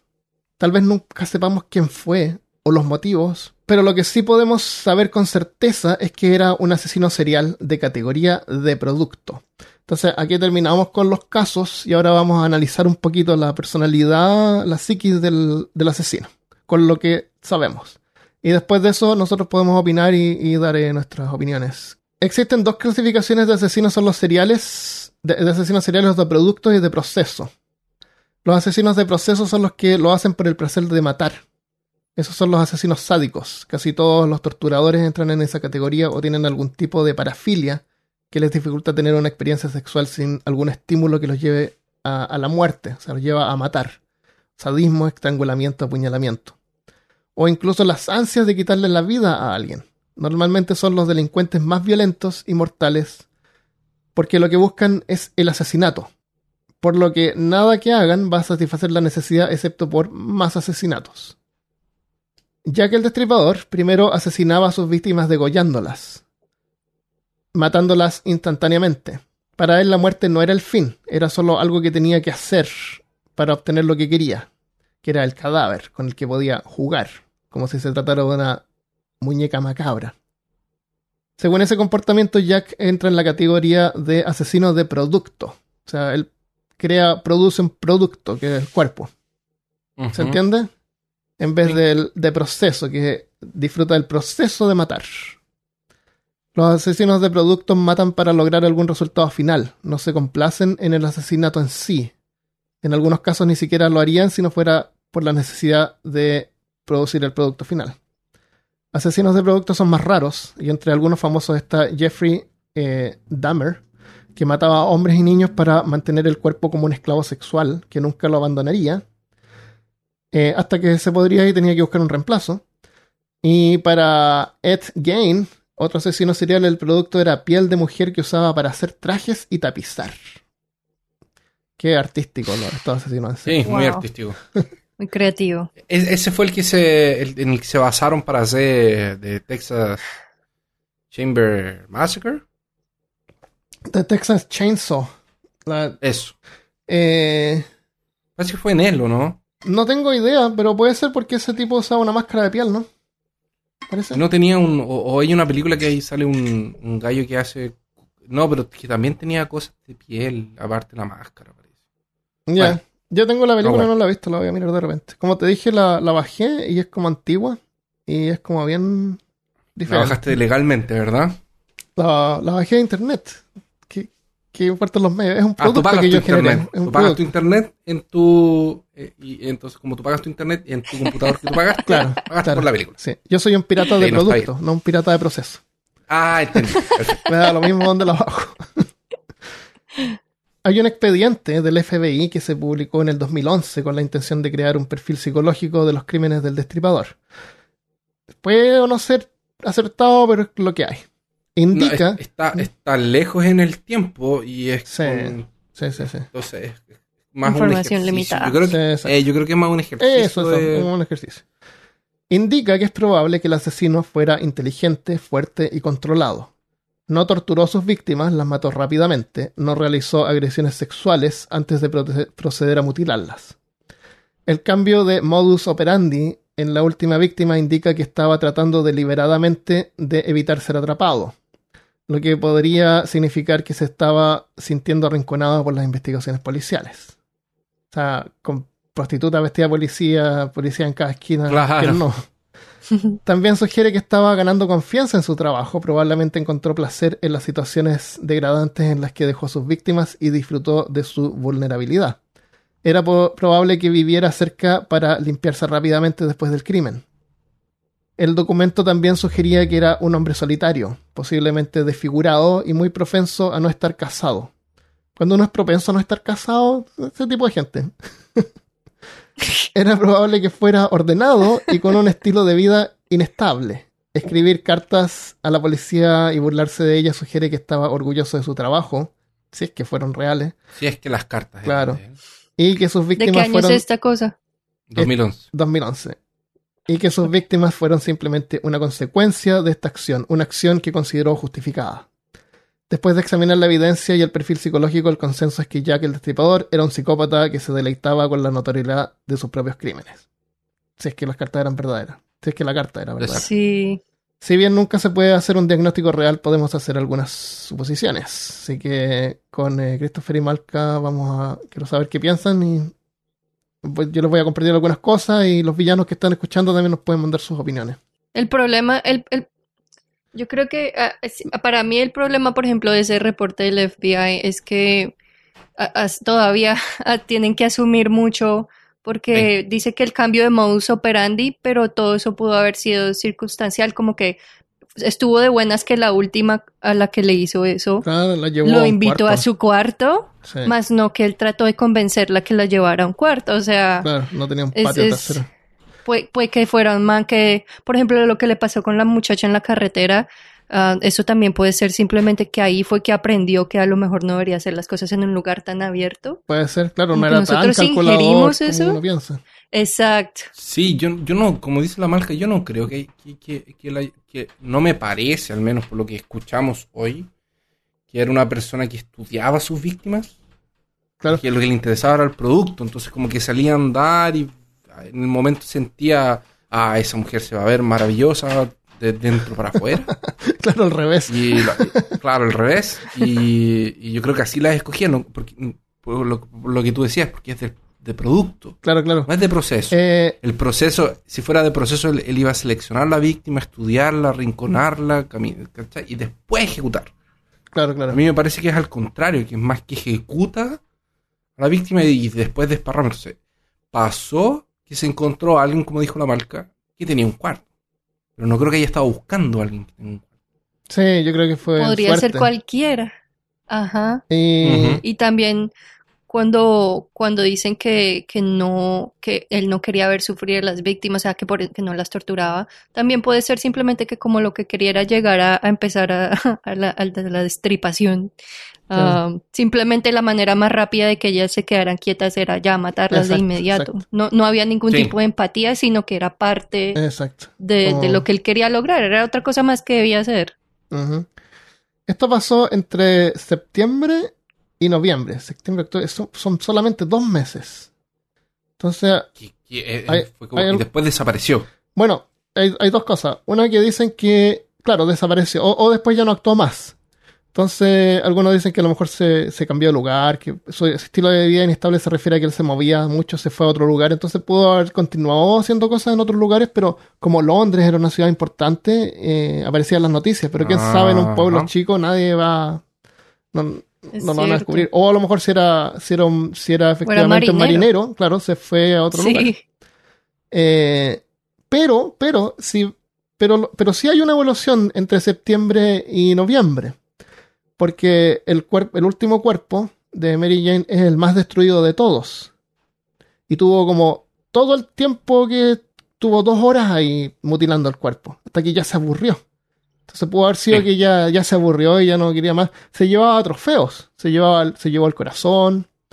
Se llevó el riñón de otra. Eso es lo a, dos, otro. a dos mujeres se llevó la, la El útero. eh, eh, ¿Cómo se llama? La, El útero. el útero. Claro. Eh, Se llevaba trofeos. Entonces eso, eso indica intención. Eh, no, no hay También. evidencia de que haya sido ca- eh, caníbal, casi como que se los llevaba para comérselo. Pero a menos que la, la carta esa con el pedacito de riñón fuera, fuera cierta. Verdad, sí claro. ahí. Si era verdad, claro, Ujú. evidencia que era caníbal. Y se llevaba algunas partes se selectas del cuerpo, no cualquier pedazo. Era el corazón, era simbólico, era altamente simbólico. Y eso podría ser porque a lo mejor una prostituta le había dado sífilis, le había contagiado sífilis a él, y eso causa impotencia. Entonces tenía esa, ra- esa rabia que quería eh, vengarse de las prostitutas, por ejemplo. Y mató- empezó a matar prostitutas. Eh, o imposible encontrar la prostituta que le había dado sífilis. Pero eh, como que casi todas las prostitutas tenían sífilis en ese tiempo. O sea, si tú te metes con una prostituta es como que dado de que Claro, era eh, como medio eh, claro deberías que- tener tus expectativas claras. Claro, más o menos. A menos que no supiera, no sé. Eh, Eso, esa es una idea que a lo mejor era trata de vengarse. Eh, hay, hay una teoría. No hablamos de, de sospechosos porque podemos hacer un episodio completo de sospechosos, de posibles sospechosos Ah, de. Jack the Ripper. Así que estamos hablando solamente de su perfil. Eh, yo personalmente creo que se estaba tratando de vengar, tal vez. Y por eso es que he recolectado estas partes como simbólicas. Simbólicas de, de sexo, así como el útero. Y. Y después del último caso, ya se sació y dejó de hacerlo. Ya se sintió que se había. eh, Se había vengado. El- el- entonces, el tema de la venganza es que la venganza nunca es una cosa que pasa. No, y sabes qué, Christopher, si es que se estaba vengando, a lo mejor las hubiera querido hacer sufrir y no las hacía Sí, sufrir. Así que no mi teoría se, También. se va. Yo, yo creo que, que lo de él era una. Era, era, era como lo que dije bromeando. Era, les gustaba verlas de adentro para afuera. Su, su obsesión era con, con, Con los con el órganos. interior, con los órganos. Por eso yo creo que se llevaba algunas partes. No creo que se las comiera. Y creía en la Mm. belleza interior. Claro, que quería ver la belleza interior. No creo que se las comiera, pero yo creo que era más una cosa como de, del morbo, de la curiosidad. Puede Creo ser, que va por ahí. puede ser, sí. Yo Y- creo que es por, el man por eso es que se loco. tomaba tan, Estaba Oye, loco. No, es, sí. que tam- es que, por ejemplo, sacar un corazón no es fácil. Desmontar una persona en la forma en la que la hacía no debe ser muy fácil, ¿cachai? Hay vasos, hay que cortar, Sí. hay que... Lle- como llegó, que- llegó al corazón después de haber tenido como dos horas para hacerlo. Por eso pudo llegar ahí, sí. Yo creo que para él era más como de agarrar, observar. Yo creo que su, su morbo va por ahí. Entonces sí tenía Sí. conocimientos de anatomía un poco. Saber que hay... Bueno, Porque en ese tiempo la gente, no- la normal no tenía nada, no habían libros, no tenían acceso a cómo mirar libros, imágenes, a saber, Ah, bueno. sabían que hay un corazón, pero no saben bien así dónde, está como se Tal, ve. tal vez Pero no sabemos tal- que tal él sabía. Claro, también. Tal- Claro. Y, y su obsesión por los, por los cadáveres frescos era como los de reanimador, que no estaba fresco suficiente. Ah, No claro. estaban frescos suficiente. Eso. Em, lo otro que dicen es que hizo más daño en la última víctima porque tuvo más tiempo. Sí. Pero la primera víctima la abandonó. La dejó abandonada en la calle. Recuerda que Está no había calle, sangre. po, hermano. No, no, no, me refiero a que no había sangre. Entonces significa que el Ah, cuerpo fue llevado desde otro que El lugar. cuerpo fue llevado desde otro lugar. Desde otro lugar donde sí podría haber tenido tiempo. ¿Entiendes? Entonces eso como que no coincide. Pero es que Eh, también el morbo. Pero también la el- pudo haber estado moviendo solamente para que no lo pillaran. O sea, No, es que ta- también yo lo pienso así. eh, empieza como. Siempre es un poquito más. Sí, eso. Va Entonces, empezó con. Empe- mató, así como mató, estuvo nervioso, abrió un poco. ¡Ah! ¡Ah! ¿Qué estoy haciendo? Y ¡pa! La, la tiró fuera. Después se dio cuenta que no lo atraparon. Entonces, la segunda, un paso más. se va atreviendo Y a después- hacer un poco más. Un exactamente, Mm. va perdiendo el miedo. Claro, claro. Cuando, cuando vio que no lo estaban descubriendo, perdió el miedo y se tomaba el tiempo, empezó a ver que podía dar un paso más, un paso más, un paso más, hasta que llegó a la última. Y- ¿Por qué paró? No sé, Porque en no una hay de más que lo hacer. mataron. ¿Qué más va a hacerle al cuerpo? Oye, cortó las piernas hasta que se veían los huesos. Ahí hay una descripción enorme Ah, que sí. tú puedes ver. Eh, hizo un montón de daño en el cuerpo. eh, cortó la carne, lo que algunos hacen para deshumanizar al- a la víctima. No quieren, no quieren que, la- que lo esté mirando, ¿entiendes? Claro. Eh, ¿Quién sabe? Esto, esto era en la época también de esos teatros médicos. Porque Sí. también podría ser una persona que simplemente vio eso. Un día y dijo yo quiero ver eso, no lo dejaron. Claro, esa Claro, es la teoría de que era un, empezar a un- practicar. un- un médico, un estudiante de medicina frustrado que Ujú. practicó el mismo. Eh, lo otro es que es raro que él haya abandonado a las víctimas en la calle, si es que las dejó en la calle a plena vista, porque si tú quieres ocultar lo que hiciste, lo tiras al Tams, como hace cualquier asesino normal. al río, ¿no? Como lo haría cualquiera. Claro. Como, como tiran los, los, los- Pero es que los también, es que en una vez también, también, so- también, es que es morboso, pues, Armando. Mm. Yo me imagino que el morbo te, te obliga como Pero- a dejarlo. Eso muestra falta de cuidado, falta así como de... Es que no, sí, no es además falta debe de tomar cuidado. bastante trabajo cargar un cuerpo, atravesarlo hasta que llegue al río. También Ah, puede sí. ser que se, se expone aún más. eso. Claro, cualquier más, River no era tan grande. Una, una cosa que, que yo, que yo, que por ejemplo, que, que vi en Mindhunter, era que ellos mismos dejan pistas porque les gusta ese juego. De, ah, ven y me trata de atraparme. Claro. Y que los gallos son tan, son tan, están tan por, eh, como, superan tanto a la policía que al final los descubren solo si ellos se quieren hacer descubrir. o Ah, sea, claro. a- hay un par de asesinos en Mindhunter que dicen eso, si no, si yo estoy aquí porque yo quiero, porque en un momento me aburrí de que la policía simplemente Claro. no me descubría y me entregué. Claro, y en ese tiempo como la, la investigación era tan precaria que a lo mejor las pistas que él dejó no las, ni siquiera las vieron. Eh, Ni siquiera las vieron, entonces es una cosa que, que, que, que lo hacen, es como parte Claro. del perfil. Sí. Bueno, dejemos esa parte ahí. Eh, los que están escuchando nos pueden contar por qué ¿Qué es creen... lo que piensan? No, ¿Cuáles no son que- sus no- no quién fue, sino que, Sus Claro, teorías. claro, que, por qué lo hizo, que, que cuál era su finalidad. Eh, la historia de Jack el Destripador contiene una narrativa un poco más oculta detrás de uno de los prejuicios más antiguos, la misoginia, aversión, denigración, discriminación y violencia contra la mujer. Es común ver a Jack el Destripador representado como un personaje de la cultura popular junto a otros como Dr. Jekyll y Mr. Hyde, Dorian Gray y su retrato, o más reciente como en cómics, como los cómics de Alan Moore, The League, donde es representado como un carismático carnicero. Pero el asesino de Whitechapel no debería ser alguien digno de admiración. Las protagonistas de esta historia son Mary Ann, Annie, Elizabeth, Catherine y Mary Jane.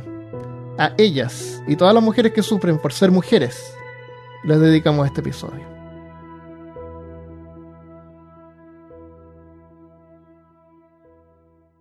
Lo último que uno ve en la vida debería ser al menos el rostro de un ser querido.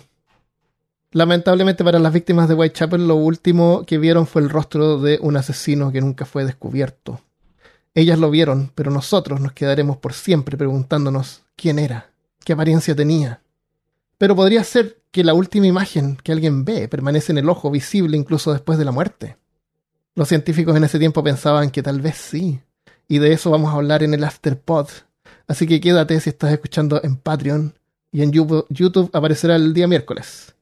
Si nos quieres apoyar y tener acceso al Afterpod, puedes suscribirte en patreon.com slash peorcaso o en nuestro canal de youtube.com slash peorcaso. Cultura popular. Como ocurre en la mayoría de las cosas horribles, es inevitable que con el tiempo sean romantizadas, así que tal como piratas, brujas, sirenas, Jack el Destripador ocupa un lugar como personaje de la cultura popular. Así que aquí vemos algunas películas, cómics, libros. Películas. Hay una película del 1988 que se llama Jack the Ripper, que tiene protagonizado por Michael Caine y como el investigador que trata de descubrir al asesino. Después la, una de las más famosas es la del 2001 de Johnny Depp, eh, From Hell, o del infierno, eh, que, que es una adaptación del cómics de Alan Moore y Eddie Campbell. Adaptación. de la novela gráfica. Ah. Una adaptación del cómics, eso es. Estoy haciendo así con mis deditos, como si Sí. fuera- Comillas. Eh, entre, entre comillas. Bueno, las películas son adaptaciones de libros. No, tienen que hacer las películas porque tienen que durar una hora y media. Y el libro From Hell del No. cómic donde sale es una, un grimorio. Entonces. eh, que tengo en mis manos. En la enciclopedia de Jack. Exactamente, es una enciclopedia.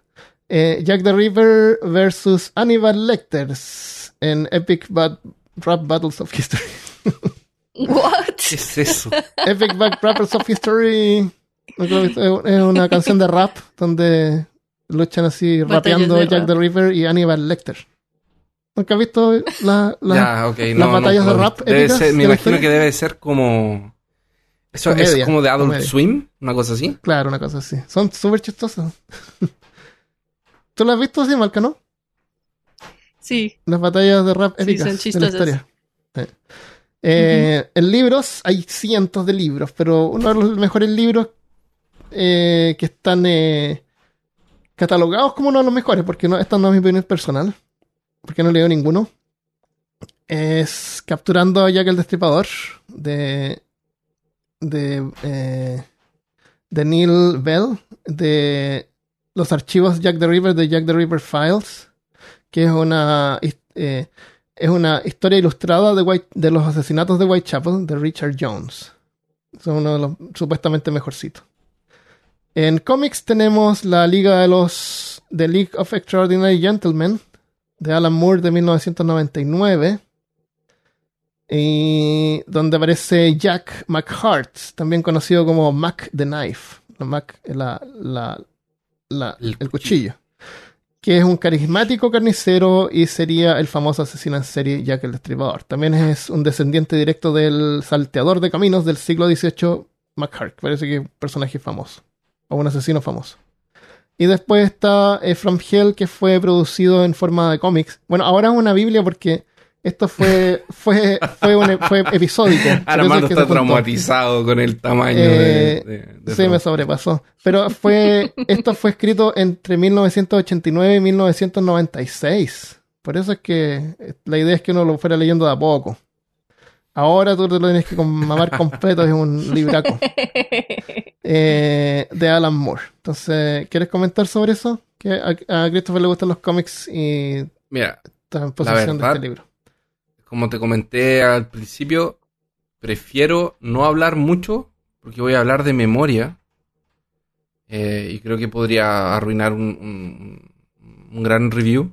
Sí, eso. Pero básicamente, como dijo Armando, es, un- es una Biblia gigante que, que tiene, tiene un trasfondo de que el Alan Moore estudió mucho para hacer el, el cómic. De hecho, fue a Londres y hizo el tour y estudió, vio los casos, leyó los libros. Entonces sí tiene, tiene mucho de ficción, tiene mucho de crítica, porque Alan Moore lo que hace es criticar mucho la sociedad en general, de, eh, dependiendo de la, la época, de- en el tiempo en el, que, en el que lo escribió, que estaba pegando más. Ujú. Y, em, y eso, es un libraco, una Biblia, de hecho la, la- la tengo aquí al lado mío. Es, es- es- es realmente muy bonito el trabajo de, de diseño de, de, de- de Campbell. Em, y el rotero de Alan Moore es- es- está en su pick. está en sus mejores momentos. O sea, es el creador de Watchmen. Entonces, como realmente el gallo Sí. es, Y aunque, es- y aunque es un trabajo de ficción, eh, la, la ambientación, como tú dices, la estudió bien y es como bien eh, realista en el tiempo en que ocurrió. O sea, De- históricamente de- de hecho, De hecho, el, el- el Alan Moore estudió tanto que se considera la obra. No, no se considera un pero se considera. Se considera una de las obras eh, que más eh, ha sido estudiado el tema antes de. de- es como. el- es como. el- no es una novela gráfica porque no fue lanzado una vez, sino que es esta serie de, de- de cómics. Ah, sí, sí. y, y se considera que es como, si no es la que más tiene trasfondo y estudio por tras, es una de las, Sí. de- es una de las que más tiene. Y, además, es un- aunque es un cómic, es de ficción, pero no es de fantasía. Creo, aunque tú me mostraste la foto de un troll. No, es que tiene algunos viajes, así como que tiene algunos momentos. De hecho, Ya. hay, hay a- una de las de los más clásicos es que uno de los detectives mira para una ventana en uno de los de los departamentos londinenses de ese tiempo y ve un, departamento moderno en los años 90.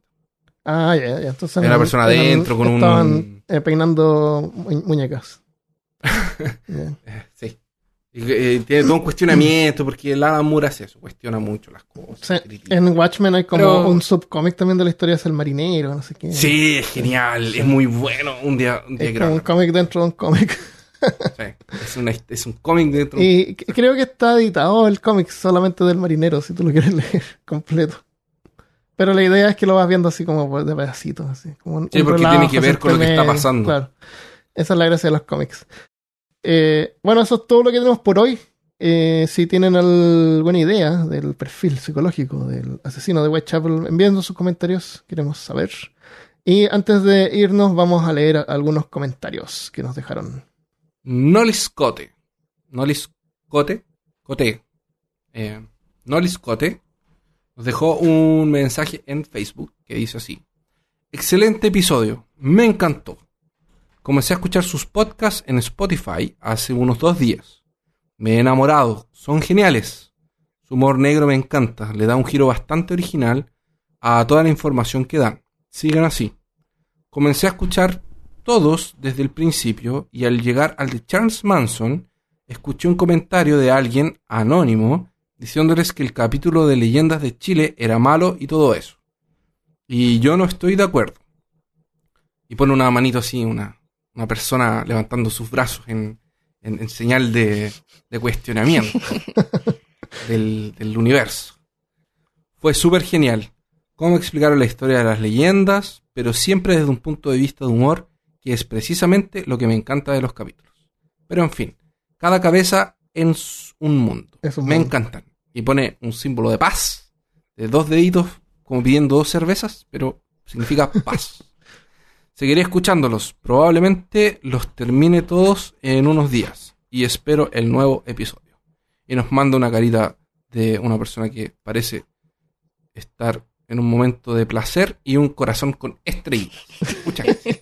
Gracias por describir los emojis, eh, Christopher. Eso, eso es lo que tú te imaginas cuando tú ves un 2, es, es dos cervezas. Sí. Ya, perfecto. O, o cinco, si eres romano. Claro. Nolis.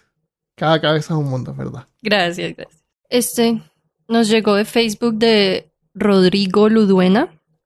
Dice, ayer ustedes preguntaron por historias de mala suerte. Yo tengo buena suerte en general, pero mi esposa no. Ayer a pito de lo que leí, le pregunto a mi esposa con tono serio, Amor, ¿tú que tienes mala... ah, ti- ¿Tienes alguna anécdota que aportar a peor caso? A lo que mi esposa solo me mira y responde, no recuerdo en este momento una historia específica.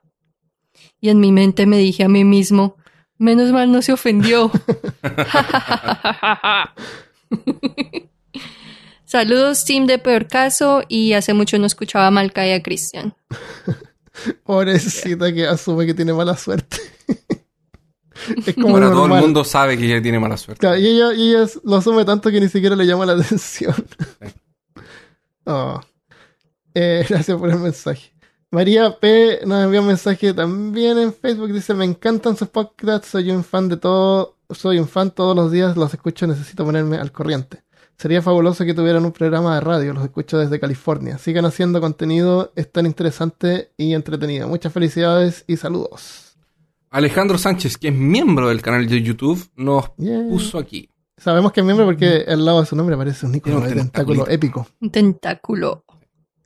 Dice, buenas tardes. Buenas tardes, eh, Alejandro. Cuando estaba en la preparatoria me vendieron un boleto para la rifa de una motocicleta. Y quedaban solo dos boletos y los compramos entre un amigo y yo. Al hacer la rifa, el boleto ganador fue el que se quedó mi amigo. Y yo no me gané nada.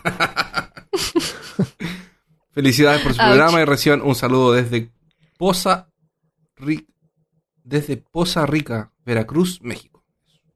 Eso es lo que dicen que la suerte es suerte. Eh, su amigo. Eso, tu amigo tuvo muy buena suerte. Y él no. Pero, pero yo lo entiendo, porque ese momento en el que, por ejemplo, me pasaba cuando compraba boosters de, de juego de cartas del Señor Ajá. de los Anillos. Ajá. Sobres. eh, sí, eran sobrecitos que venían cartas y era como, ya voy a escoger este. Pero ese el de al lado tiene otra cosa. Ah, nunca se sabe. Nunca se sabe. Sí, Lo mejor es De hecho, había, había todo un, un ritual y una técnica para ver si habían cartitas Ah, foil sí, adentro, había gente que los tocaba y los movía. los. Oye, a propósito de eso, quiero, quiero leer un, un saludo extra. Yo en- en varios episodios he dado a entender que a lo mejor antes eh, Armando del pasado tenía una tienda de, de juegos de cartas y cosas. Y es verdad, y algunos que han escuchado peor caso a lo mejor me han descubierto. Entonces, Sebastián Pizarro me manda un mensaje. Eh, me dice: Hola Armando, gracias por responderme y seguirme. Lo seguí de vuelta en Twitter. Te quise contactar por lo siguiente. Hace un par de semanas que me he interesado en H.P. Lovecraft y he estado leyendo sobre él y sus relatos. Y encontré un relato, los, los gatos de Ultar. Cuando vi la palabra Ultar, dije, ah, por eso se llamaba así la tienda. Porque la tienda que teníamos se llamaba Ultar. Sí, se llamaba Ultar. Entonces, por curiosidad, y lo puse Ultar porque me gustaban los gatos, y también me gustó la historia de los gatos de Ultar. Eh, curiosidad, busqué algún vestigio de la tienda o de ti en internet, pero no encontré nada. Al cabo de un par de semanas en YouTube me apareció un video de Blisky, que es mi nombre en mi canal de YouTube. Me Sí. gustó el contenido, que es el nombre de mi primer perro. Ahora sabes mi, mi pregunta secreta ya. Me gustó el contenido y descubrí que tenía un podcast. Lo empecé a escuchar y poco a poco descubrí que tú eres Armando, el de la tienda Ultar. Te ha sido como un momento de revelación. Yo estudié en el colegio seminario conciliar y para tomar la locomoción, o sea, el autobús debía pasar por fuera de Ultar. La visita era obligada. Recuerdo, por eso la puse ahí. No, no sabía, pero fue conveniente. Recuerdo que era muy joven, debía tener unos 12 años. Tengo muy buenos recuerdos de la tienda, como cuando se realizaron dos concursos en el cual participé. La tienda era un local así más o menos grande, estaba alejado del centro, entonces pude así como arrendar un local más grande. Y Sí. tenía un montón de mesas. Y se juntaban Sí. niños ahí a jugar eh, Pokémon, cartas Pokémon. Y era como una casa antigua, tenía un, un cielo así súper alto. Así que para decorar que, era, las que no paredes. era común para la gente de hoy en día que cree que eso era común en ese tiempo y en una ciudad como la nuestra no era común tener un espacio donde pudieras jugar. Ah, sí. Habían sí. lugares con mesas. Sí. Había otra tienda, pero era más chica porque estaba en el centro, entonces no tenía mucho espacio. Y de repente nos juntábamos Era a el jugar en el segundo piso, sí. Y Yo era amigo del dueño también. Así que de repente nos juntábamos a jugar eh, cartas, a jugar rol en el segundo piso de su tienda. Pero era chico, no era así como un espacio que tú entras y hay mesas y hay gente jugando. Entonces armó como toda una después- comunidad ahí. Después salió de ahí y se fue a otro lugar. Sí, sí, se trató de cambiar. Eh, Después se puso difícil la cosa. Eh, entonces, hacíamos concursos y los niños hacían dibujos, de repente traían dibujos porque sí, los poníamos en las paredes. Era súper entretenido. Entonces, el, el- un concurso que dice, que yo no me acordaba, dice, el primero era diseñar una carta de Pokémon del chupacabras. Siempre me gustaban estos temas medio oscuros, así que le dije, ya, dibujen que el chupacabras como Pokémon. Así que recuerdo que lo vio un compañero de curso. El segundo fue, y le regalaba así un sobre de Pokémon o algo así. El segundo fue diseñar una carta de entrenador de Pokémon. Hice una llamada Rayos X que permitía ver las últimas cartas del mazo para ordenarlas. Y gané, me gané un sobre de cartas, fui muy feliz. Aún conservo mis cartas y el saquito de contadores de daño. Haber encontrado tu canal y podcast me trajo muchos recuerdos. Espero que te encuentres muy bien y espero no haberte molestado con mi extenso mensaje. Eh, un saludo desde La Serena, Chile. Christopher también es de La Serena, así que esto nos, Sí, toca, nos toca en el corazón. Muchas gracias, Sebastián. Muchas muy buenos gracias. recuerdos. No. sí. Yo también llegué a la tienda de Armando y. Pero ya, ya conté la historia. Ya. Sí, sí, En algún sí. capítulo por ahí. sí. Varios amigos, entonces- tenemos- grupo de amigos se formó gracias. Na- eh, eh, el, el Nacho Telles, ¿te acuerdas del Nacho Telles? Sí, obvio. Estábamos conversando y puse un post en la página de, eh, de rol, que es eh, rol.cl, y está en Facebook, ellos tienen un grupo, eh, y estábamos conversando con Ignacio, y ahí un amigo de él, que se llama Diego Silva, que es de los Andes, eh, cachó que nosotros éramos amigos, entonces me pidió que le mandara un, Ignacio me pidió que le mandara un saludo a Diego porque es súper fan del podcast y, y cuando supo que tenía contactos que, que llegaban aquí a estas estratosferas, eh, se, se emocionó. Así que Diego, te mandamos un saludo, gracias por escucharnos. Excelente. Y saludos a todos los que nos escuchan y todos los que nos envían mensajes. Muchas gracias. Entonces nos vamos, pero si estás escuchando el Patreon, quédate porque ahora viene la historia de Teresa Hollander y optografía. Muchas gracias por escuchar y nos vemos la próxima vez. Adiós. Adiós. Bye.